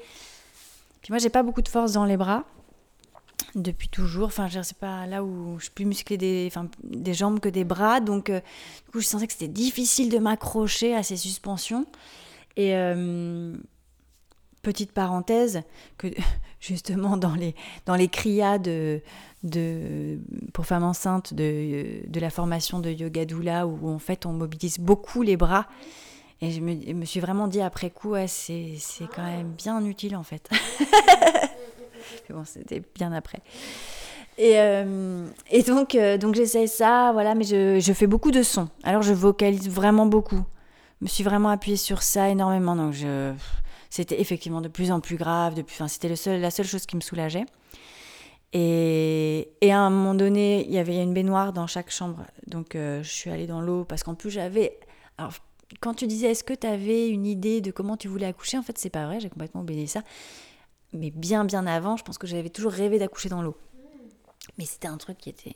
D'ailleurs, au moment où c'est arrivé, c'est où j'ai dû de choisir une façon de ou un pro, d'avoir un projet de naissance. J'ai pas vraiment pensé à ça. Enfin, c'était plus très. Je sais pas. Je... C'est pas que j'avais pas envie, mais j'étais sur autre chose. Mais bon, je suis quand même allée dans la baignoire, que j'ai trouvé très inconfortable parce qu'en fait, bah, c'est dur une baignoire en fait. Et donc, à chaque fois que j'avais une contraction, il fallait que je me soulève là parce que je trouvais que c'était dur tout ce. Elle est grande, hein, c'était une baignoire euh, d'angle en fait, donc elle était, elle était grande, mais, mais je, le contact avec ce, ce matériau-là, je n'aimais pas du tout. Mais là, j'étais dans un truc, une torpeur, euh, j'étais dans, dans un monde. voilà, dans un monde à moi où il y avait ma sage-femme, la, la sage-femme d'appoint, parce qu'il faut que mais il faut qu'il y ait une sage-femme d'appoint, mais que j'avais déjà rencontrée, et, euh, et euh, Nicolas qui, euh, qui était là, mais qui savait pas trop quoi faire quand même, globalement. Donc moi, sur, mon premier accouchement, j'ai vraiment été tellement soutenue par ma sage-femme, mais tellement quoi. Dans le sens où tout ce qu'elle me disait, elle me disait mais c'est super ce que tu fais, mais enfin elle valorisait énormément ce que je faisais et moi je me disais oh, mais je me disais ouais je suis pas sûre que ce soit vraiment super mais bon. Mais en même temps ça me faisait tellement de bien de savoir que j'étais dans la bonne direction quoi. Et euh, et donc euh, donc il a fallu à un moment donné euh, mais ça c'était ah oui non. D'abord elle dit à Nicolas bon ben va te reposer parce qu'en fait, bientôt, on va monter au plateau technique, euh, donc au-dessus, et euh, au, au, Bluet. Parce qu'en fait, à ce moment-là, c'était juste avant, on pouvait toujours pas, mais à un mois après, on ne pouvait pas faire la phase d'expulsion. Ah, toi, tu as vécu cette période-là où tu ne pouvais pas faire la phase d'expulsion Ouais. Euh, ok, ok, d'accord. Donc, il fallait monter sur le plateau technique des Bluets, mais qui est l'étage du dessus. Donc, c'était pas très compliqué dans l'absolu. Sauf que dans ce moment-là, c'était un petit peu genre, euh, je me disais, mais comment je vais sortir de cette baignoire? Je ne savais pas trop. Donc je sors tant bien que mal, évidemment, je suis aidée pour sortir de la baignoire, arriver, me, me, couvrir, parce que voilà, tout d'un coup il faisait froid, aller attendre l'ascenseur. Elle me disait, tu veux monter à pied? J'étais là, non, je crois pas là. non, j'étais à pied. J'étais sur mes pieds, quoi. J'étais debout. Non, non, j'étais pas du tout en chaise roulante, j'étais sur, j'étais debout. C'est juste que j'avais pas voulu monter les escaliers quand même. Je, tu vois, je vais prendre l'ascenseur. mais c'était juste un étage, tu vois. Mais, mais j'aurais pu. Enfin, je veux dire. euh, on est d'accord qu'on est vraiment au, plus proche de la, la tête est déjà bien basse là. euh, Ah oui, on est d'accord que là, euh, c'est la, c'est presque la phase d'expulsion puisque je suis en train de monter sur le plateau technique. Et donc, petite question est-ce que là tu es dans un endroit finalement de l'hôpital où tu vas peut-être potentiellement croiser des gens ou te retrouver avec des gens dans l'ascenseur et c'est un ascenseur qui est quand même vraiment privilégié pour. Ouais, ouais, non, c'est un ascenseur qui est privilégié. euh, je vais pas rencontrer des gens. euh, non, non, ça c'est sûr. C'est vraiment juste. euh, c'est un ascenseur pour les. Je peux rencontrer probablement, mais je, là, j'ai rencontré personne, des, des sages-femmes. Enfin, c'est un ascenseur euh, de, de, pour les professionnels, on va dire. Si tu me rassures, je voulais savoir. Donc tu Ouais, ouais. dans cet ascenseur. Voilà, l'ascenseur, ça durait. C'était un étage, donc c'était très rapide. Et j'arrive, je vois l'heure et je vois. euh, quelle heure j'ai vu? C'est marrant parce que j'ai un, j'ai texte d'ailleurs que je sur sur cet accouchement. Je crois que c'était. euh, Ah ouais, quelle heure? Attends, deux heures quelque chose. Je me suis dit, j'ai vu cette, cette, euh, cette, euh, cet horaire affiché en rouge juste devant la les portes battantes qui m'emmenaient ensuite dans les autres salles, de, enfin, sur le plateau technique. Et je me suis dit, ah, en fait, euh, je suis carrément à la bourre, quoi. Enfin, genre, j'ai pas eu le. J'ai pas eu le bon. Quand elle m'avait demandé à quelle heure tu pensais accoucher, je me disais, en fait, euh, du coup, ça va pas marcher, mon, ma prévision. Enfin, non, mais je me suis juste, juste à un moment, ce truc-là. Et donc, on arrive dans la salle où là, il n'y avait pas de lumière parce que volontairement, il n'y avait pas de lumière. C'est-à-dire que moi, j'avais mes petites lampes euh, au calme. Là, je me suis pas trimballé mes draps, mes machins, mes trucs. Là, il y avait un lit euh, haut, comme une salle d'accouchement euh, d'hôpital. Sauf que tu es quand même avec ta sage-femme et que tu pas avec l'équipe. C'est une salle qui est comme louée par le calme pour, euh, pour l'accouchement. Donc, il y avait une baignoire. Elle avait demandé la salle avec baignoire, mais j'ai pas du tout eu envie de retourner dans l'eau. Et, euh, et puis, c'était une pénombre. Enfin, ouais, c'était, on voyait quasiment rien. Et donc, je, mets, je, je m'appuie sur cette espèce de lit là, qui était en hauteur. Et je dis, en fait, j'ai plus du tout de force, quoi. Genre. Euh, Et, donc, je, dis, je, je peux pas tenir comme ça. Et donc, elle me met un, un matelas par terre. Et, euh, donc, je me, je, m'allo- je me balance dessus, quoi. Et, et, là, euh, et là c'est là que ça a vraiment commencé le, les visions, les douleurs de malade, de trucs où je me suis dit non mais j'ai pensé en fait je me suis dit mais je comprends pourquoi les femmes demandent la péridurale. Tout d'un coup, mais j'aurais pu la demander. Ça aurait voulu que ça, aurait voulu dire que j'étais transférée, mais bon en fait j'étais déjà dans les lieux, dans les locaux de- des Bluets à ce moment-là. Mais j'ai pas du tout, j'avais prévu que non et donc non. Mais j'ai vraiment compris pourquoi les femmes demandaient la péridurale. Je me suis dit, ah bah ouais, quand même. Et puis surtout, mais en même temps, je sentais comme la puissance de toutes les femmes du, depuis des millénaires qui accouchaient comme ça aussi, tu vois, sans péridurale. Je me suis dit, mais la femme, j'ai vraiment eu ça. La femme a été reléguée au rang de sexe faible. Et je dis, mais moi, en fait, la, la femme est surpuissante, quoi. C'est. Et donc, je, je me suis sentie euh, surpuissante d'un coup. Je me suis dit, mais voilà, c'est. J'ai vraiment senti ça, et vraiment cette espèce de lien avec toutes les, les ancêtres euh, euh, qui était très fort.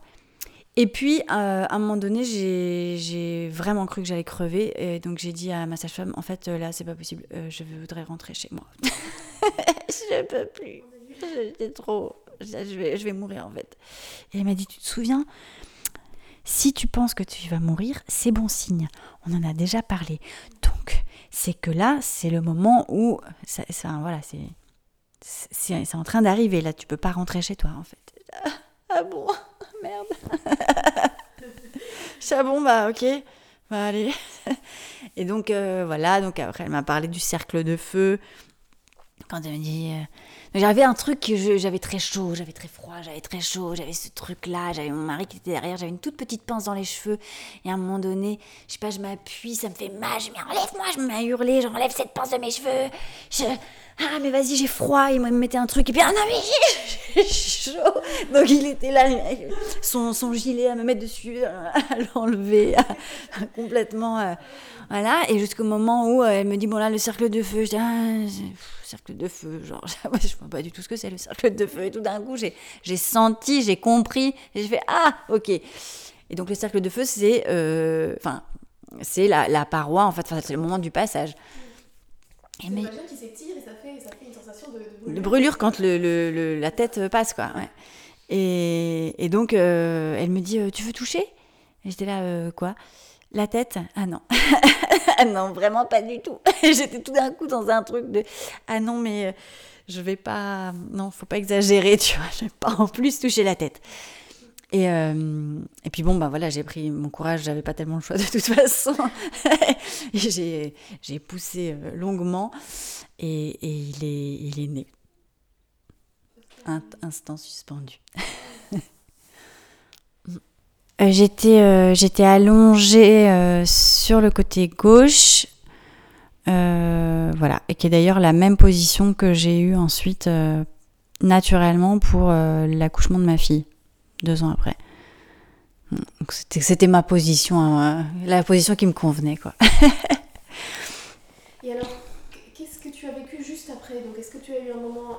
Ah oui, avec ton, ton, bébé en peau à peau et le placenta, est-ce qu'il est sorti euh, tout de suite Oui, le, le bébé en peau à peau, le, le placenta est sorti euh, tranquillement en fait. Enfin, elles ont pas. Enfin, j'avais encore des contractions, surtout il se mettait à téter, donc ça, ça a fait sortir le placenta, mais il n'y avait pas d'urgence, euh, contrairement aux maternités où il faut que ça sorte tout de suite, où on peut aller le chercher, ou je sais pas. Là, c'est sorti tranquillement. Euh, ce qui a été plus dur, c'est que j'ai eu une petite déchirure et donc elle- ma sage-femme m'a fait deux points. Et ça, euh, et comme j'avais pas eu de péridurale, je voulais pas avoir à ce moment-là de d'anesthésiant, un peu bêtement. Et elle m'a dit mais tu, en fait là, là c'est vraiment tu vas avoir un peu mal. Ouais là c'est bon. Et en fait, c'est vrai que rien que la, la piqûre, enfin la- la- l'aiguille pour l'anesthésiant, l'anesthésie, ça m'a tellement gênée. C'était vraiment une zone où en fait là, je voulais plus que personne ne touche. euh, donc voilà. Donc effectivement, heureusement qu'elle m'a pas fait les points euh, sans anesthésie parce que j'ai j'ai hésité. Puis bon, elle a, elle a réussi à me convaincre euh, que c'était pas tout à fait nécessaire. Donc ça changeait rien par rapport au placenta, par rapport à tout. Le placenta était déjà sorti, tout allait bien. Donc, euh, parce que je voulais utiliser le placenta pour, euh, pour faire de, enfin, de l'homéopathie avec euh, de l'homéopathie placentaire. Et, et pour ça, il faut que le placenta soit. c'est ça. Ouais, exactement. Donc voilà, et on est rentré, euh, on est retourné dans la chambre. Comme il était 3h30 du matin, on a pu dormir. Enfin, moi, j'ai pas vraiment dormi, mais, euh, mais euh, quand on est arrivé je, dans la chambre, je dis, ben, je le mets où en fait, le bébé? Et elle dit, bah, parce que je m'attendais à une petite, un petit berceau, enfin, je sais pas, comme à l'hôpital, comme dans l'imaginaire collectif de tous les films qu'on peut voir où il y a forcément ça, et puis même d'autres, des amis qui ont accouché, euh, qui, étaient dans ce cas-là. Et en fait, euh, elle m'a dit, bah non, tu, le, tu le gardes avec toi. Ah oui, d'accord. Donc on était dans un grand lit avec, euh, avec évidemment, j'avais un coussin d'allaitement, elle a, on a mis plusieurs coussins pour pas qu'il tombe, pour que, enfin c'était très sécurisé. De toute façon, moi j'ai pas dormi. Nicolas, lui, il a pu dormir. Le lendemain matin, il est allé chercher les croissants et puis ensuite on est parti. Donc c'était, euh, mes parents sont venus nous chercher et euh, nous ont accompagnés euh, chez nous. Il était, ouais, il était midi quoi, 11h30, midi. Et là, Ouais, là, et là, le Et là. postpartum a commencé. Ouais. Comment, comment as-tu vécu ce postpartum? Très mal. Bien, allez, on t'écoute.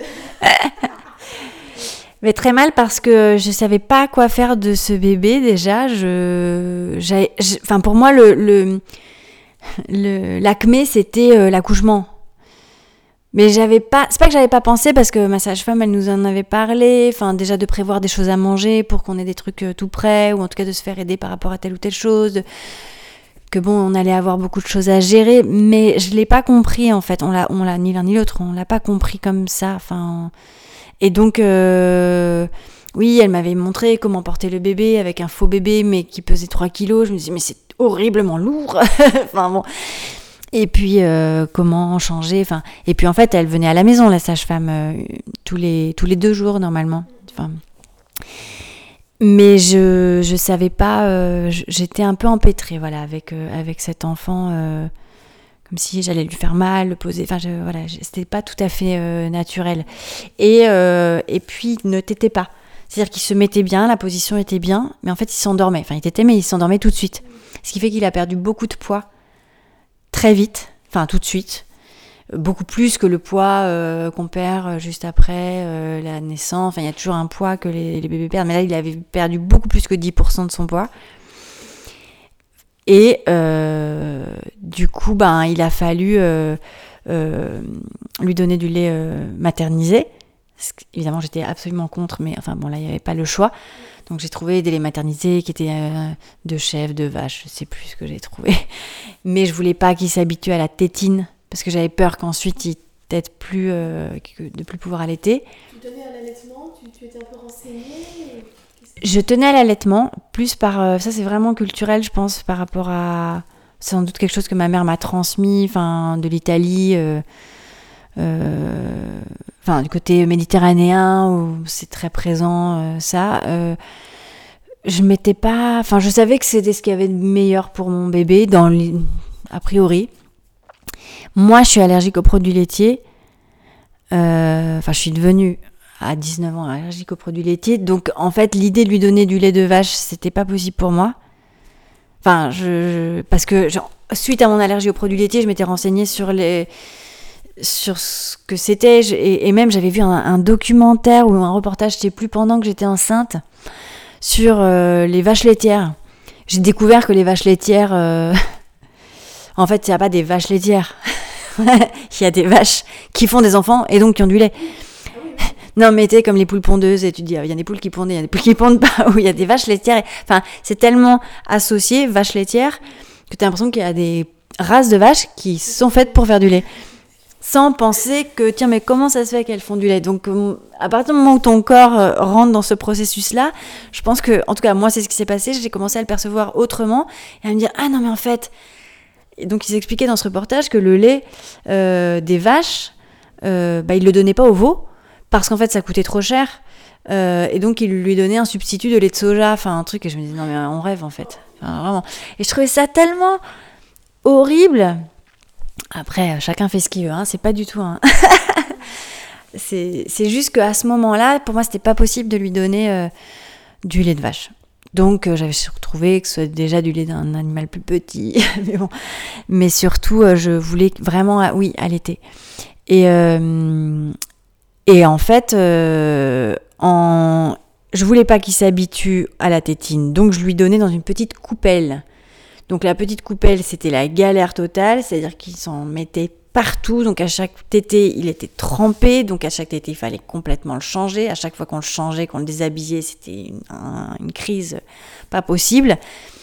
Bon, la journée, ça va encore, mais la nuit, du coup, euh, ça a été un truc. Et puis moi, j'avais pas encore eu ma montée de lait, hein. Bah ouais. Donc j'avais, enfin, sur les conseils de ma sage-femme et tout. euh, Nicolas était allé chercher un tire-lait, mais à la, pharmacie en bas, donc le vieux tire-lait de, de je sais pas quand, de, l'époque de ma mère. Et, euh, et, et donc euh, à chaque tété, ça prenait énormément de temps parce que d'abord, je devais quand même lui proposer le sein. Ensuite, du coup, je préparais, euh, ou j'avais préparé euh, le lait euh, maternisé dans la coupelle. Ensuite, il en avait partout, donc il fallait le changer, ça prenait tout un temps. Ensuite, je le recouchais, et pendant que lui dormait, moi, je tirais mon lait. Enfin, j'essayais d'avoir une montée de lait parce que je, tirais pas, je stimulais la production.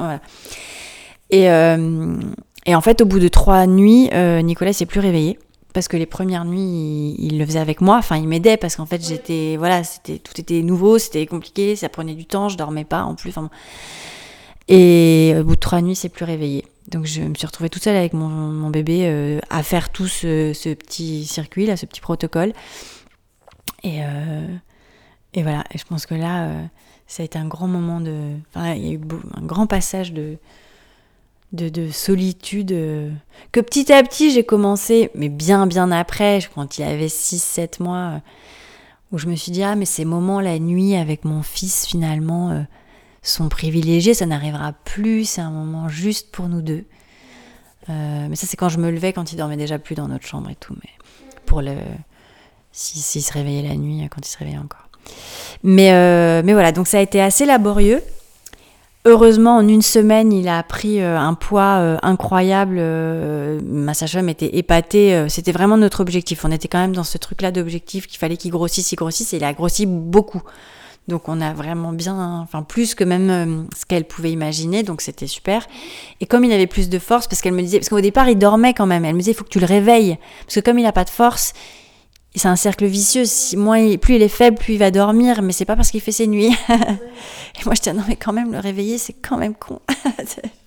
Bon, voilà.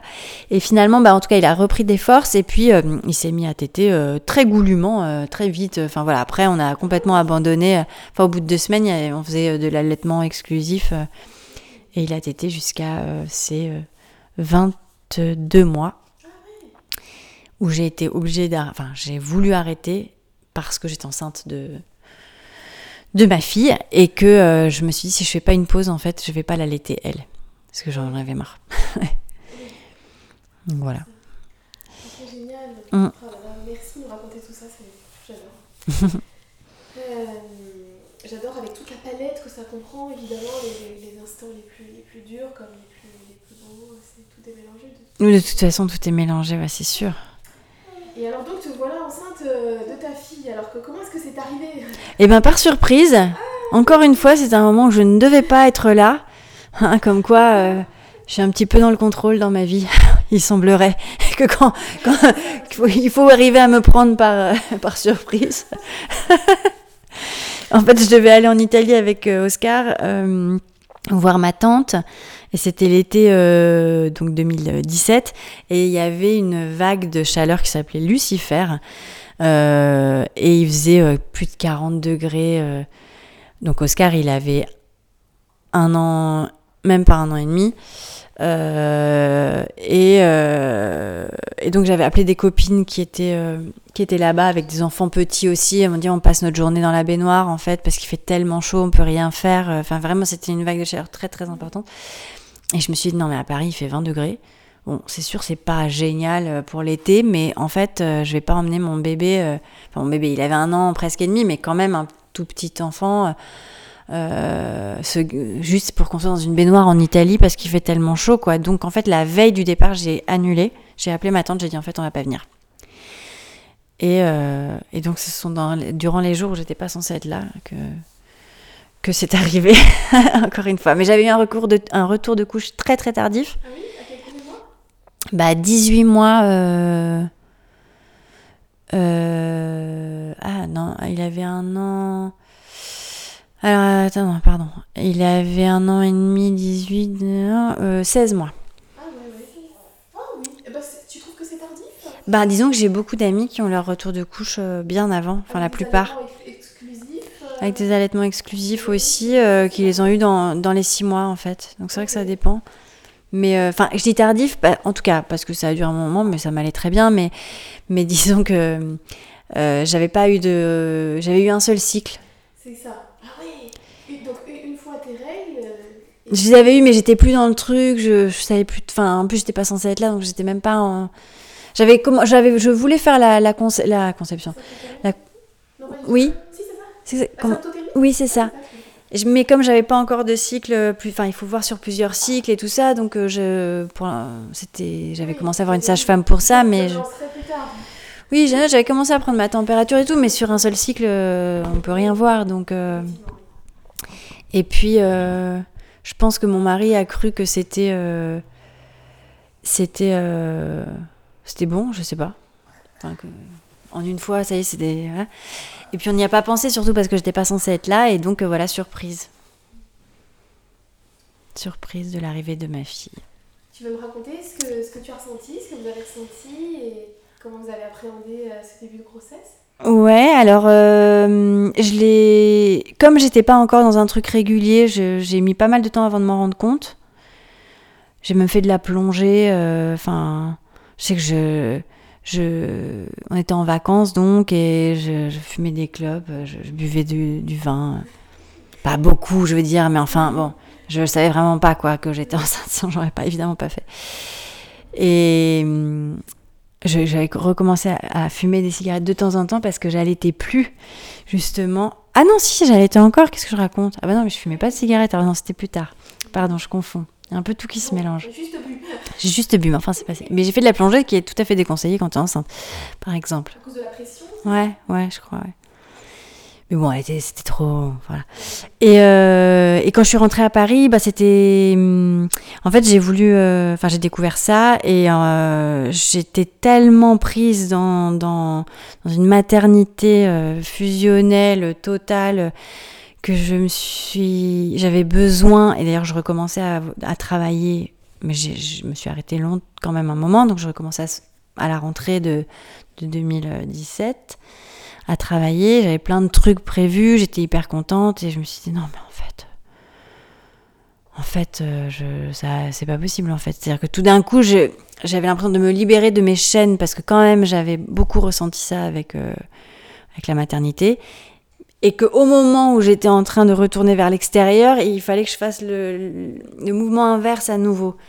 Et donc c'était horrible. Et je me suis dit non mais en fait ça va pas, je vais pas, ça va pas être possible donc je vais pas, je vais pas le garder. Et, euh, et finalement euh, c'était trop tard pour faire un avortement médicamenteux quand je m'en suis rendu compte. Il aurait fallu faire un avortement, euh, ils appellent ça chirurgi- chirurgical ou je sais plus. Enfin en tout cas c'est comme un accouchement quoi.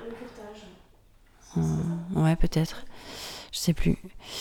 Et je me suis dit, euh, alors faire tout un. Comme si t'accouchais, même si c'était un tout petit fœtus, mais euh, avoir tout ce truc-là où il te provoque des contractions pour que tu expulses le truc, euh, sans avoir en plus de bébé derrière je vois pas trop l'intérêt, surtout qu'on voulait quand même dans l'idée, enfin on s'était dit dans l'idée qu'on en aurait un deuxième, donc euh, mon mari m'avait, au départ il était hyper content, après il m'avait dit, euh, bah, sinon ce sera l'année prochaine. Je dis non mais attends l'année prochaine, moi j'en sais rien, euh, l'année prochaine euh, je tombe enceinte, c'est pas, c'est pas, c'est pas, on n'est pas en train de commander un bébé sur sur internet quoi. Donc donc je savais qu'au stade où on en était, son cœur avait déjà commencé de battre, même si c'était micro. Et, donc j'ai pas, je me suis dit non en fait c'est pas possible. Enfin la vie euh, me, voilà, me, me met dans cette, euh, me donne cette possibilité là et je et je vais pas, il faut que je le prenne. Euh, ce qui fait que j'ai eu une grossesse où j'ai énormément bossé parce que je savais que c'était juste le temps de la grossesse que j'aurais pour vraiment pouvoir faire tout ce que j'avais à faire et qu'après j'allais encore m'arrêter donc pour pouvoir être avec mon bébé. Euh, donc j'ai énormément profité. J'ai eu une grossesse beaucoup plus, euh, beaucoup plus active, beaucoup moins dans la peur. Euh, j'ai fait des choses que je me sentais beaucoup plus forte, vraiment. Euh, Enfin, je, je me sentais plus ancrée. Je me sentais, euh, je sais pas, il y avait quelque chose de, de beaucoup plus déterminé de ma part. Et euh, avec mon mari, ça allait pas hyper bien, donc je me suis même dit que je pouvais peut-être accoucher toute seule. hein. Enfin, toute seule euh, avec ma sage-femme. J'ai voulu être suivie au même endroit. Enfin, j'ai comme je la connaissais, parce qu'en plus je m'étais entre temps, j'étais aussi euh, active dans l'association des usagers du calme, parce que donc la maison de naissance, elle est gérée et par les sages-femmes pour le côté euh, suivi de grossesse, et par les usagers, une autre association pour tout ce qui est euh, moment de de partage, euh, atelier sur ceci, cela. Euh, Donc, voilà. donc moi j'étais, euh, donc je, voyais toujours ma sage-femme en fait. je dis ah mais je suis enceinte à nouveau. Et donc c'était assez facile d'être suivie là-bas, même si les, critères s'étaient corsés un peu parce qu'il y avait trop de demandes et que. Hmm. Donc voilà et. Et ça a été, oui. Et en fait, ça a été euh, bah, pareil. Bon, utérus contractile, mais comme on savait que bon, bah, personne s'est inquiété, moi non plus. C'était très cool. Euh, Et euh, elle est née aussi deux jours après le terme. En une heure. Donc là, c'était genre. Pardon? en, en une heure. Mais même Topo, ma sage-femme qui me dit Ah, bah tu peux. Tu vois, oui, c'est bon, bah là, bah, vous pouvez retourner à la maison. Je dis Ah, bah non, tu m'as déjà fait le coup pour Oscar, là, on va rester, on va aller se balader. Parce que bon, euh, on s'est baladé, puis à un moment donné, je fais Bon, bah je crois que là, euh, là, j'ai un peu mal quand même. Puis elle m'a dit Ah, bah installe-toi dans la chambre. euh, Parce qu'en fait, j'avais passé toute la journée, parce que j'avais perdu les os. en réalité, j'avais perdu les os dans la nuit. Et j'avais mon rendez-vous de J plus 2. Ce qui fait que de toute façon, euh, soit je rentrais chez moi, mais j'aurais eu besoin d'une injection d'antibiotiques parce que je risquais une infection. Trop long. Parce que, ouais, plus de 24 heures, tu peux pas. euh, voilà. Et, sinon, euh, donc, donc j'étais au calme depuis le matin. J'avais eu ma, ma, rupture de la poche des c'était assez drôle. Parce que j'ai pas compris tout de suite que c'était ça. Donc j'allais faire pipi. euh, je suis allée faire pipi trois fois. Je mais quand même. Parce que, en fait, elle était positionnée juste en, euh, en bas, complètement en bas. Et ce qui fait qu'elle bloquait. C'était une fissure, mais ça ne coulait pas du tout comme les chutes du Niagara. C'était comme si je faisais un petit pipi, quoi. Mais plusieurs fois. Donc j'ai eu du mal à comprendre que, que c'était ça qui est en train de se passer. Mais j'avais zéro contraction par contre. Ça a été le moment de ma grossesse où j'ai eu zéro contraction. La rupture de la poche des os. Et puis voilà. Mais bon, on est allé au calme quand même. Je me disais bon bah quand même, il se passe quand même quelque chose. et puis euh, et puis voilà. Donc on a on a fait le, le monito. On, a on est allé manger, on est allé se balader, puis vers 4h30, j'ai- je suis revenue en disant, bon là, je pense que quand même, euh, ça me fait un peu mal en fait, j'ai un peu de mal à marcher bien. Et puis elle me dit, ah, bah va dans la chambre, j'arrive. Et puis, euh, ben, une heure après, t'es née. Une heure après, elle était née. Mm. Donc t'as vécu une phase très intense là à un moment. Ah ouais, c'était hyper intense. Et je me suis vraiment dit, j'espère vraiment que ça va être plus rapide, parce que là, ça va être compliqué. Sinon, j'ai eu comme que la phase intense. Enfin, dans le sens où Ça ouais. n'a pas été un crescendo progressif. Non. etc. Non, non, ça a été euh, pff, une, un boulet de canon, quoi. Vraiment, un truc très... euh, dans la piscine là? Pas du... Bah non, j'ai même pas eu le temps. Pas eu le temps. Non, non, pas du tout. Ah non, tu veux dire dans la piscine euh, pour l'accouchement? Dans la baignoire. Non, non, parce que par contre, j'avais fait euh, le soin euh, euh, dans l'eau dans l'eau chaude pour femmes enceintes pendant la grossesse, la deuxième grossesse. Oui. Et ça, c'était merveilleux. Tu avais ressenti l'appel de l'eau, c'est ça, de vivre des choses? Ah oui, ouais. Ah Mais ça, c'était vraiment génial, ce, ce moment-là dans l'eau, une heure. je l'avais fait avec mon mari d'ailleurs. Ah oui, ça se fait avec l'eau. Bah, on peut aussi en couple. C'était super. Je pense qu'on n'a jamais aussi bien dormi qu'après cette séance, quoi. C'est- C'était vraiment chouette. Et, hum, et non, mais la grossesse s'était passée beaucoup plus. Par contre, on avait fait de l'autonomie cette fois pour cette grossesse-là. Parce que Nicolas était moins présent au rendez-vous en accompagnement global parce que son métier ne lui permettait pas. Puis on en avait quand même fait un peu, de temps avant, donc euh, il était déjà un peu au fait, on va dire. Donc on faisait en revanche des, des séances d'autonomie. Ouais, ouais. Et en fait, on a une des choses que nous a euh, enseigné là, euh, cette femme avec qui on a fait euh, de l'autonomie, qui était super, c'est euh, là. euh, à chaque fois, alors je- je- ça va me prendre un petit temps parce qu'à chaque fois, ce terme-là, pourtant c'est je. En tout cas, c'était une façon de, gérer la, douleur, justement. De gérer la douleur des contractions, c'est-à-dire que euh, de prendre euh, sa main dans la mienne et de visualiser que ma douleur, en fait, elle passait dans, son, dans sa main, dans son avant-bras, dans son bras, c'est lui qui me prenait la douleur. Et en fait, ça, euh, ça permettait. Et en fait, j'ai fait des essais, je me suis entraînée. C'est pas que c'est. Enfin, je me suis entraînée plusieurs fois. Elle m'a pincé très très fort, une première fois. Elle a lâché le pincement et effectivement, tu sens la, la résonance de ce pincement. Elle l'a refait avec ce. Moi, j'ai pris la main, elle m'a pincé tout aussi fort et j'ai visualisé ça que la douleur, elle partait vers l'autre. Et ben, et au moment où elle a lâché le pincement, et ben, j'avais, j'avais pas la résonance de ça. Donc, j'avais pas la douleur. euh, c'était uniquement pendant la contraction. Enfin, pendant, en l'occurrence, c'était pas pendant, le pincement. Mais dans l'idée, voilà, pendant la contraction. Et donc, je me suis entraînée. Je me suis entraînée avec de la glace aussi, à prendre en ayant de la glace dans la main, euh, si j'aimais pas trop me pincer. Enfin, bon, voilà. Et, euh, et le jour de l'accouchement, donc ça a été très rapide, mais là, Nicolas a été très actif. C'est-à-dire qu'il était vraiment, on était vraiment tous les deux. Il y avait, moi, je lui, je lui, c'était tellement douloureux et tellement intense d'un coup que, effectivement, sans ça, euh, ben, ça aurait été, ça aurait été plus compliqué. Bon, après, voilà, mais euh, et ça, c'est quelque chose de nouveau que j'avais pas. Euh, ça s'appelle le prolongement. Ça y est, ça revient. Le prolongement. Ouais. Et pour moi, ça a été, ça a été assez génial. Mm. Et, et, là, ça a été un accouchement sans pousser. Je n'ai pas poussé. C'est-à-dire que mon corps a fait son travail, mais je n'ai pas, moi, poussé. C'est ça. Ça a été que le corps qui a. Ouais, c'est-à-dire elle était, euh, en plus c'est drôle, mais elle était hyper fière de moi. Bon, moi j'étais contente qu'elle soit fière de moi aussi, ce qui est un peu bizarre. Mais enfin bon, voilà. Mais, euh, mais le premier accouchement, il y avait quelque chose de plus, euh, plus actif. Plus appelé, plus... Ouais. Là, euh, j'étais vraiment tellement dans le fait de me détendre au maximum qu'en fait, euh, moi, j'ai pas poussé. C'était vraiment de, de, de, Bon, beaucoup par la voix aussi, ce prolongement, mais de vraiment détendre, détendre, de visualiser que ça se détend. Et, donc, c'était, c'était en même temps très, très douloureux. Et donc, ça a été la seule possibilité pour pas que ça le soit. Enfin, pour pas que ça reste, justement, avec cette histoire de prolongement. Mais, euh, mais ouais, sur mon dossier médical, c'est marqué ça. Moi aussi, j'étais. Je me suis dit, bon, c'est cool. J'ai progressé.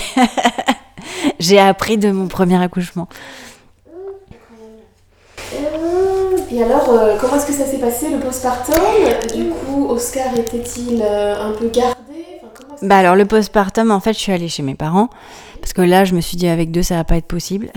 Donc je suis allée chez mes parents. Je m'étais dit pendant trois semaines, euh, ma mère s'occupe de moi. Oscar est avec son père chez nous. Et il venait nous voir, euh, il venait nous voir, sauf qu'évidemment, il, il a été malade pour la première fois, donc il a eu une otite. Le papa ou Oscar? Oscar. Ah oui, bien. Et donc, euh, donc il est finalement, il a été. Euh, donc il y a eu une semaine où j'étais seule avec ma fille, et ensuite il y a eu mon fils qui s'est joint à nous parce que Nicolas travaillait, donc parce qu'il était malade. Finalement, on s'est retrouvés un peu tous. Mon père aussi a été malade, donc ma mère, pour elle, c'était un peu, un peu compliqué quand même. c'est ça. Donc, euh, donc, voilà, donc, au bout de trois semaines, j'ai fait bon, je, je vais rentrer. Je crois que ça, c'était, elle en pouvait plus. Mais bon, elle m'a. Enfin là, là, comme j'avais eu un postpartum assez difficile. Euh, pour le premier, je, je me suis dit bon, je vais tout baliser quoi, pour que ce soit pas la, la, la galère. Et, euh, et voilà. Et puis bon, après, il n'y a pas eu du tout, en revanche, de, de difficulté avec l'allaitement. Euh, elle, elle, elle, est sortie en une heure, bim, elle est montée en cinq secondes, elle est montée, elle t'était, euh, c'est bon. Comment ça s'appelle? Isée. Isée, oh, avec un Y? Ouais. Ah. Et, et donc, elle, euh, non, elle, euh, un caractère tout à fait différent euh, dès le début. Mais moi-même, j'étais très différente pendant la grossesse, donc voilà, beaucoup plus déterminée. Ouais, c'est c'est exactement tout ce qu'elle veut. Elle est- c'est un- une terrienne. euh, mon fils, c'est un, c'est un aérien, quoi. Il, est hyper sensible. Ils sont très, très différents, c'est drôle. Ouais, mais, euh, mais en tout cas, oui, ça a été, euh, ça a été plus facile. Et est-ce que tu voudrais bien maintenant nous raconter comment est-ce que tu as fait Yoga Doula et, et aussi qu'est-ce que ça t'a apporté? Je pense que c'est. Voilà, ça me ferait plaisir d'entendre quelqu'un voilà, qui a fait la, formation en parler. J'ai déjà interviewé. euh, Qui est-ce que j'ai interviewé qui a fait Yoga Doula Je sais même plus, tu vois. Mais je sais que j'en ai déjà eu. Et euh, il y en a en attente aussi. Bref, euh, voilà, est-ce que tu, tu veux nous dire. euh, Qu'est-ce que, qu'est-ce que toi ça t'a apporté euh, Finalement, tu as fait cette formation après ton parcours de maternité, enfin, voilà, ton, ton début de maternité. Mm. Ah bah alors disons que après mes expériences euh, au calme, euh, euh, j'ai, enfin pendant mes expériences au calme, je me suis rendu compte que la, le, métier de sage-femme un très beau métier que, je connaissais mal et, qui, oui, qu'il y avait quelque chose qui m'attirait là-dedans, en tout cas dans la naissance, dès que je savais en plus que quelqu'un était enceinte, ça me faisait, je sais pas, ça m'émeuvait beaucoup. Euh, alors bon, il n'était pas question que je fasse des études de sage-femme, mais euh, pendant le confinement, tout, euh, toute mon activité professionnelle s'est arrêtée puisque les théâtres étaient fermés et tout ça. et il y a eu cette opportunité. en fait, j'avais commencé une formation de doula dans l'eau parce que donc j'avais fait ce soin pendant la grossesse euh, dans l'eau que j'avais trouvé merveilleux. Et j'ai un rapport à l'eau, enfin moi j'aime beaucoup, euh, c'est un élément que j'aime euh, particulièrement. Et, et la personne qui faisait ça m'a conseillé de faire la formation de yoga doula pour avoir plus de, de, vraiment de vrais cours théoriques sur les hormones, les, différentes phases de l'accouchement, les voilà, différentes choses plus précises. Euh, et elle avait elle-même fait cette formation de yoga doula. Donc quand j'ai vu pendant le confinement que cette euh, formation euh, allait commencer quelques semaines, oui quelques semaines plus tard, je me suis dit ben comme mon activité ne semblait pas être essentielle à la vie de la nation, comédienne, comédienne donc, euh, eh bien, euh, je me suis dit, bah, c'est le, le moment, c'est l'occasion de, de, me lancer là-dedans. Et ça a été, euh, évidemment, ça a été en ligne au début, puisqu'on était en confinement. Mais, mais ça a créé une sorte de, de petite soupape dans le quotidien euh, qui pouvait être bon ça va on était dans une maison euh, on était allé à la campagne quand même on avait été bien bien inspiré euh, et donc on avait un jardin donc ça, allait hein, mais on était même très bien lotis mais dans le dans, dans, dans le fait de m'occuper tout le temps des enfants d'être voilà dans ce truc où on est quand même tous tout le temps ensemble avec aussi surtout bah, le, papa des enfin mon mari ça m'avait fait beaucoup beaucoup de bien et je me suis mise à pratiquer beaucoup de yoga kundalini. Et ça ça m'a fait vraiment du bien en tant que femme enfin, ça m'a centrée, enfin, je me suis retrouvée en tant que femme en fait, parce qu'il y avait la mère qui prenait énormément de place et j'étais totalement perdue en tant que femme.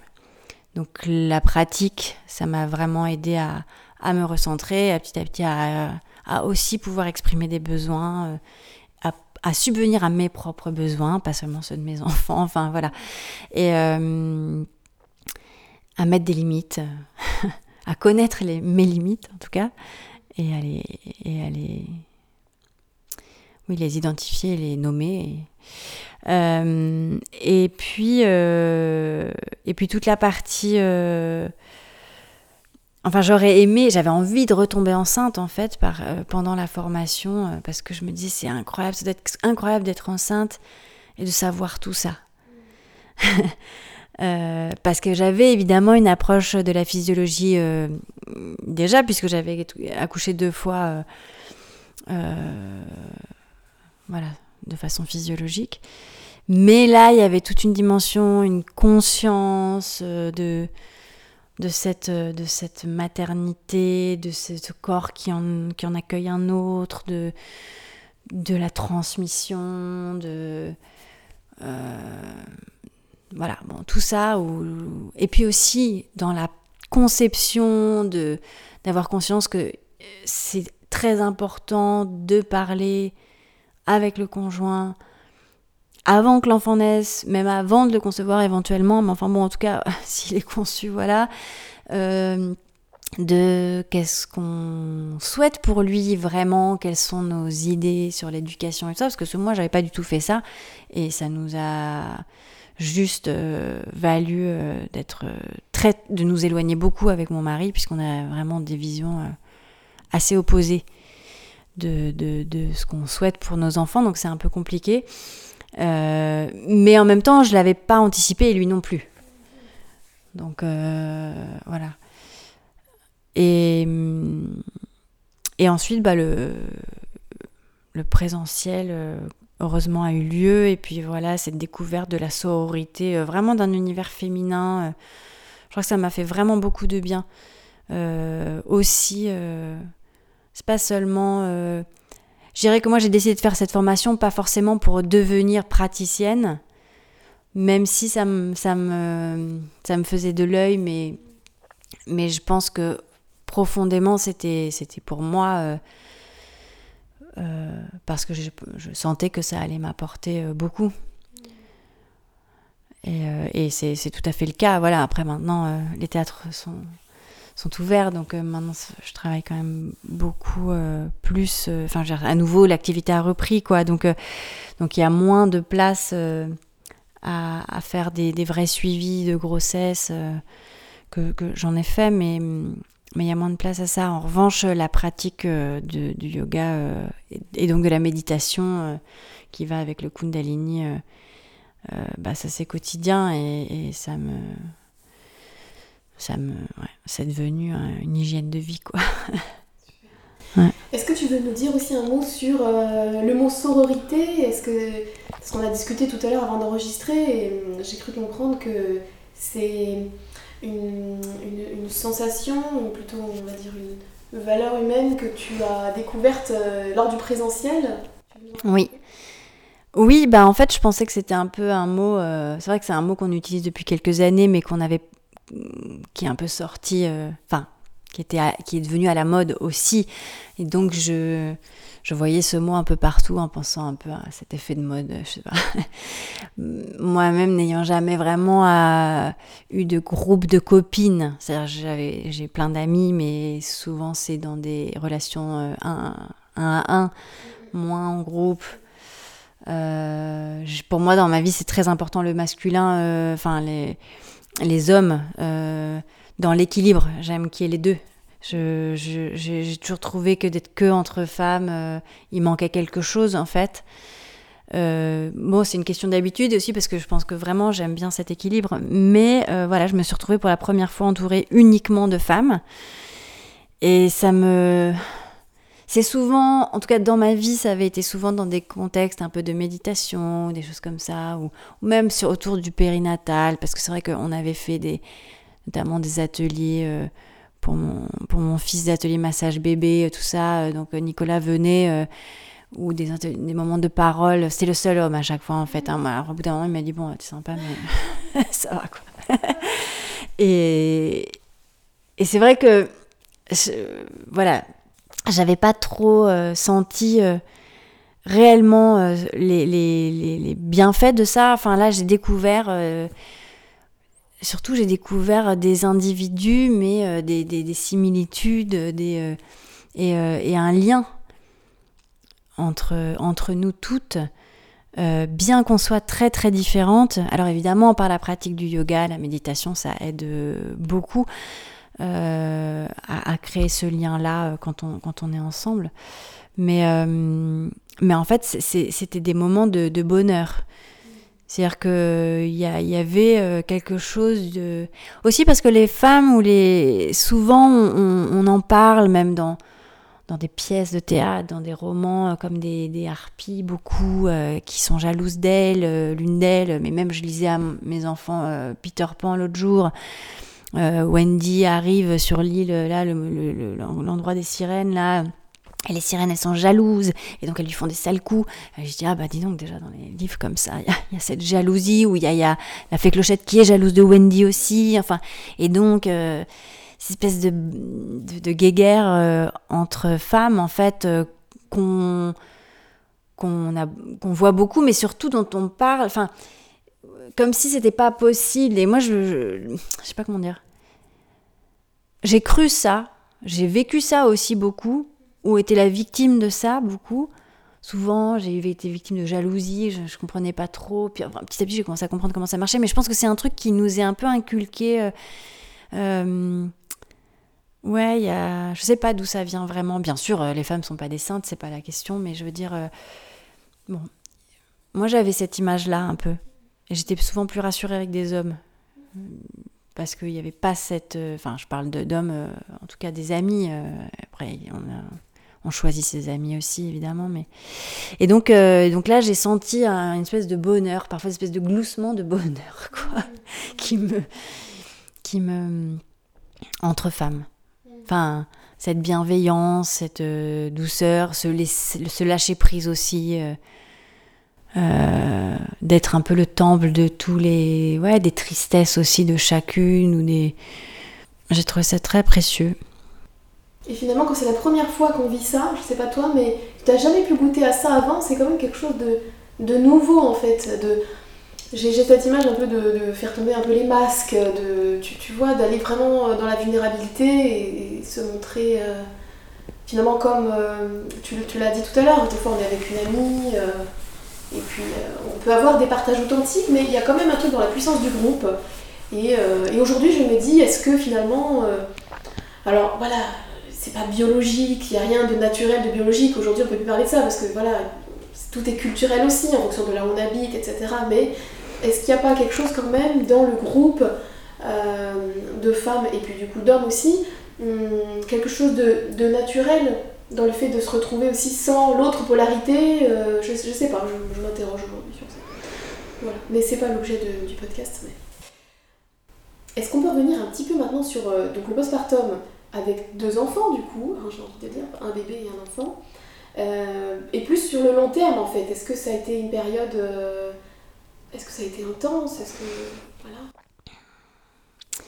Euh, ça a été difficile de. J'ai eu un peu l'impression d'abandonner mon fils quand même à l'arrivée de ma fille. et de fait, bah, j'étais tout le temps avec ma fille, et même si j'essayais d'avoir des moments avec lui, mais elle était elle est toujours d'ailleurs très possessive. Euh, donc euh, c'est, elle voulait sa maman vraiment rien que pour elle quoi. Donc euh, c'était compliqué. parfois mon fils, bah, là il pouvait moins l'exprimer avant. Maintenant il l'exprime tout à fait. Ah, j'en ai marre. Je voudrais qu'elle soit jamais née.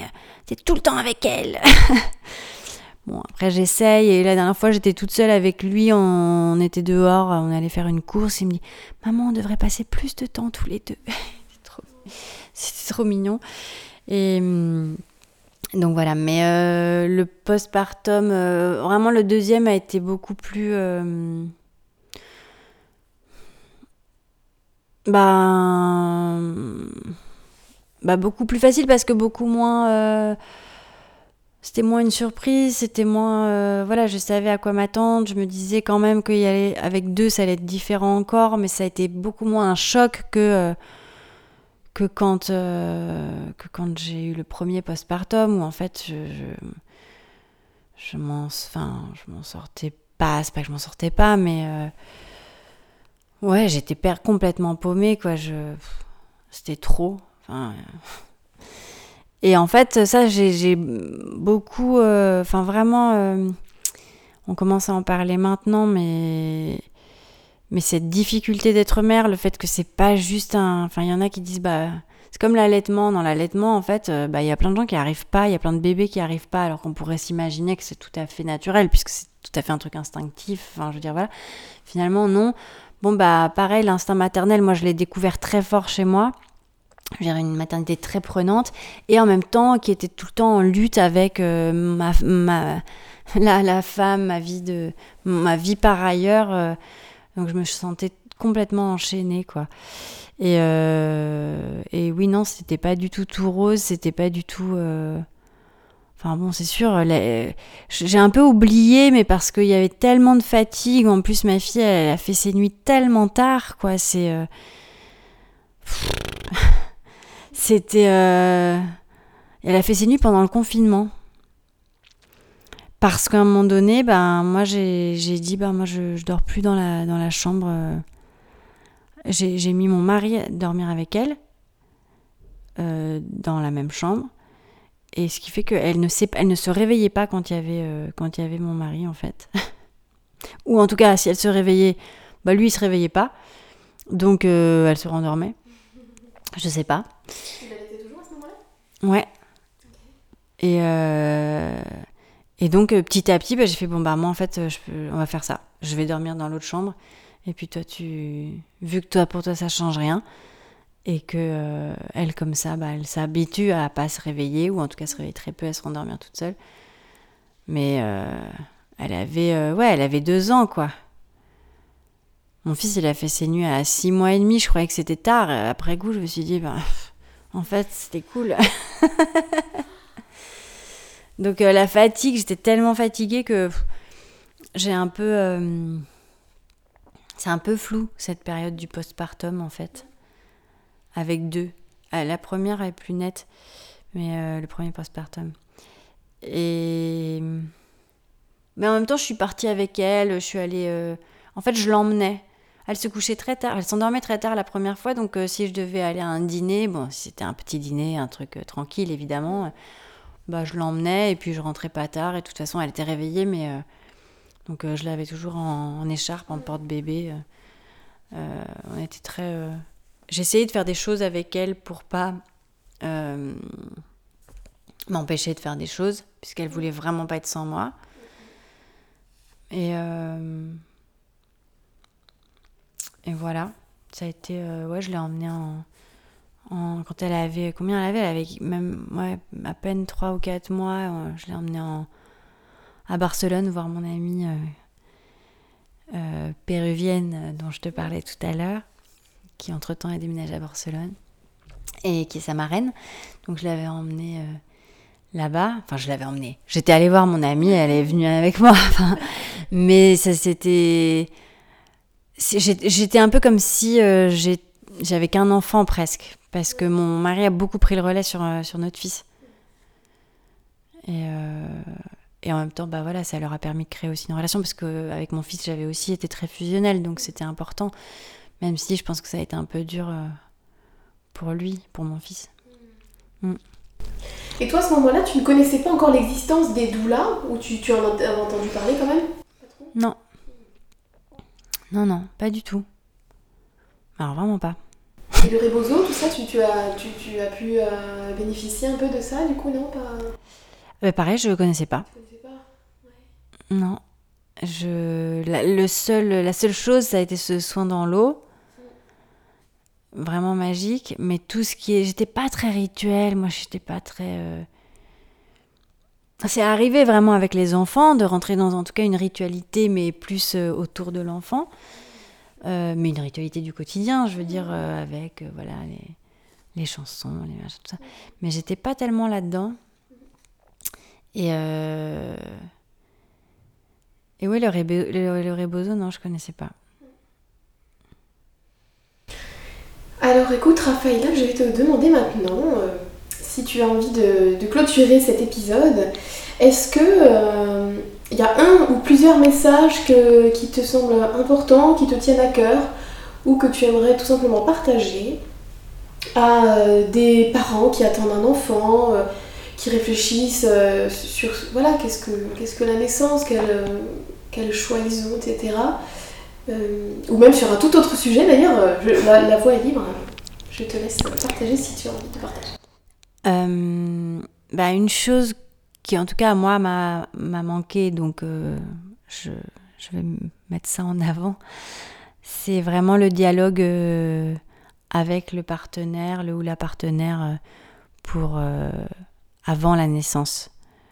Vraiment sur des sur sur des, idéaux qu'on peut avoir, euh, mais par rapport à l'enfant, quoi. Parce que ça change tellement, en tout cas c'est ce qui m'est arrivé, que au moment on change aussi, on se surprend soi-même, on découvre des choses de nous en tant que mère, en tant que père, euh, en tant que parent, et euh, et c'est pas mal d'avoir un peu défriché avant tout ça. Est-ce qu'il y a des choses de notre éducation qu'on a envie de garder ou des choses qu'on veut vraiment surtout pas reproduire enfin d'être dans la discussion euh, tranquillement sans forcément faire une liste de trucs enfin voilà mais de, de pouvoir euh, en tout cas euh, débuter cette, cette conversation qui peut se terminer jamais d'ailleurs en fait puisque il y a toujours à, revoir en fonction de l'âge et tout ça de, de l'enfant mais mais ça je pense que c'est vraiment primordial pour trouver une harmonie pour éviter de voilà de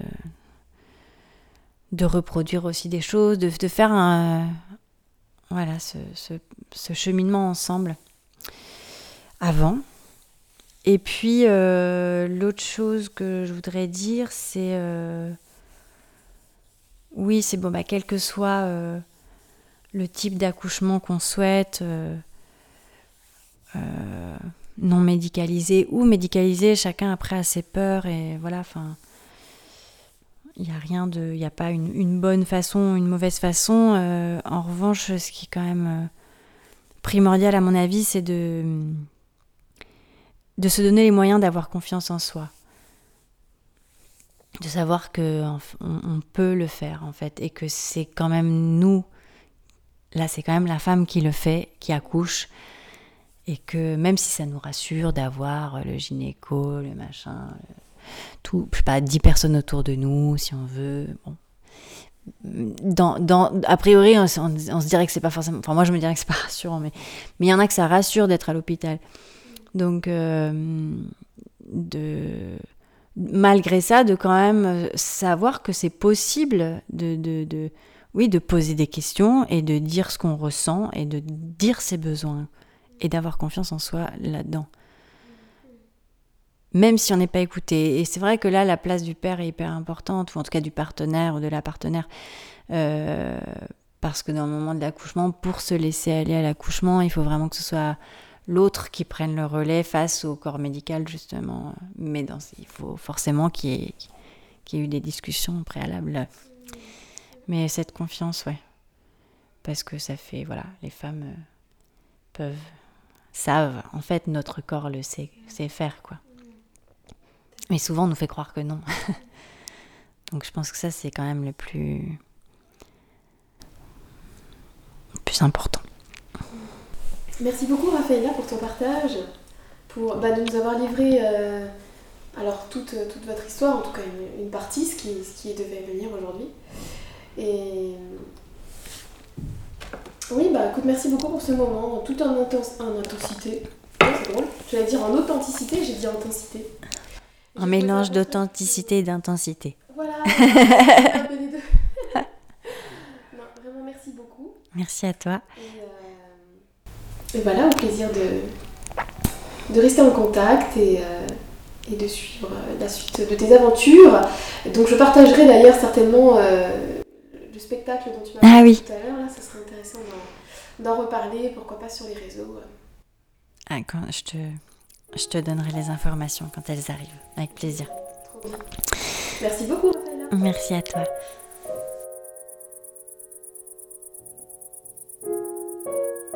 Merci pour votre écoute. Si vous appréciez le podcast et que vous souhaitez le soutenir, je vous invite à le partager autour de vous, à laisser 5 étoiles sur votre plateforme d'écoute et pourquoi pas à me laisser un petit commentaire. On se retrouve la semaine prochaine pour un nouvel épisode.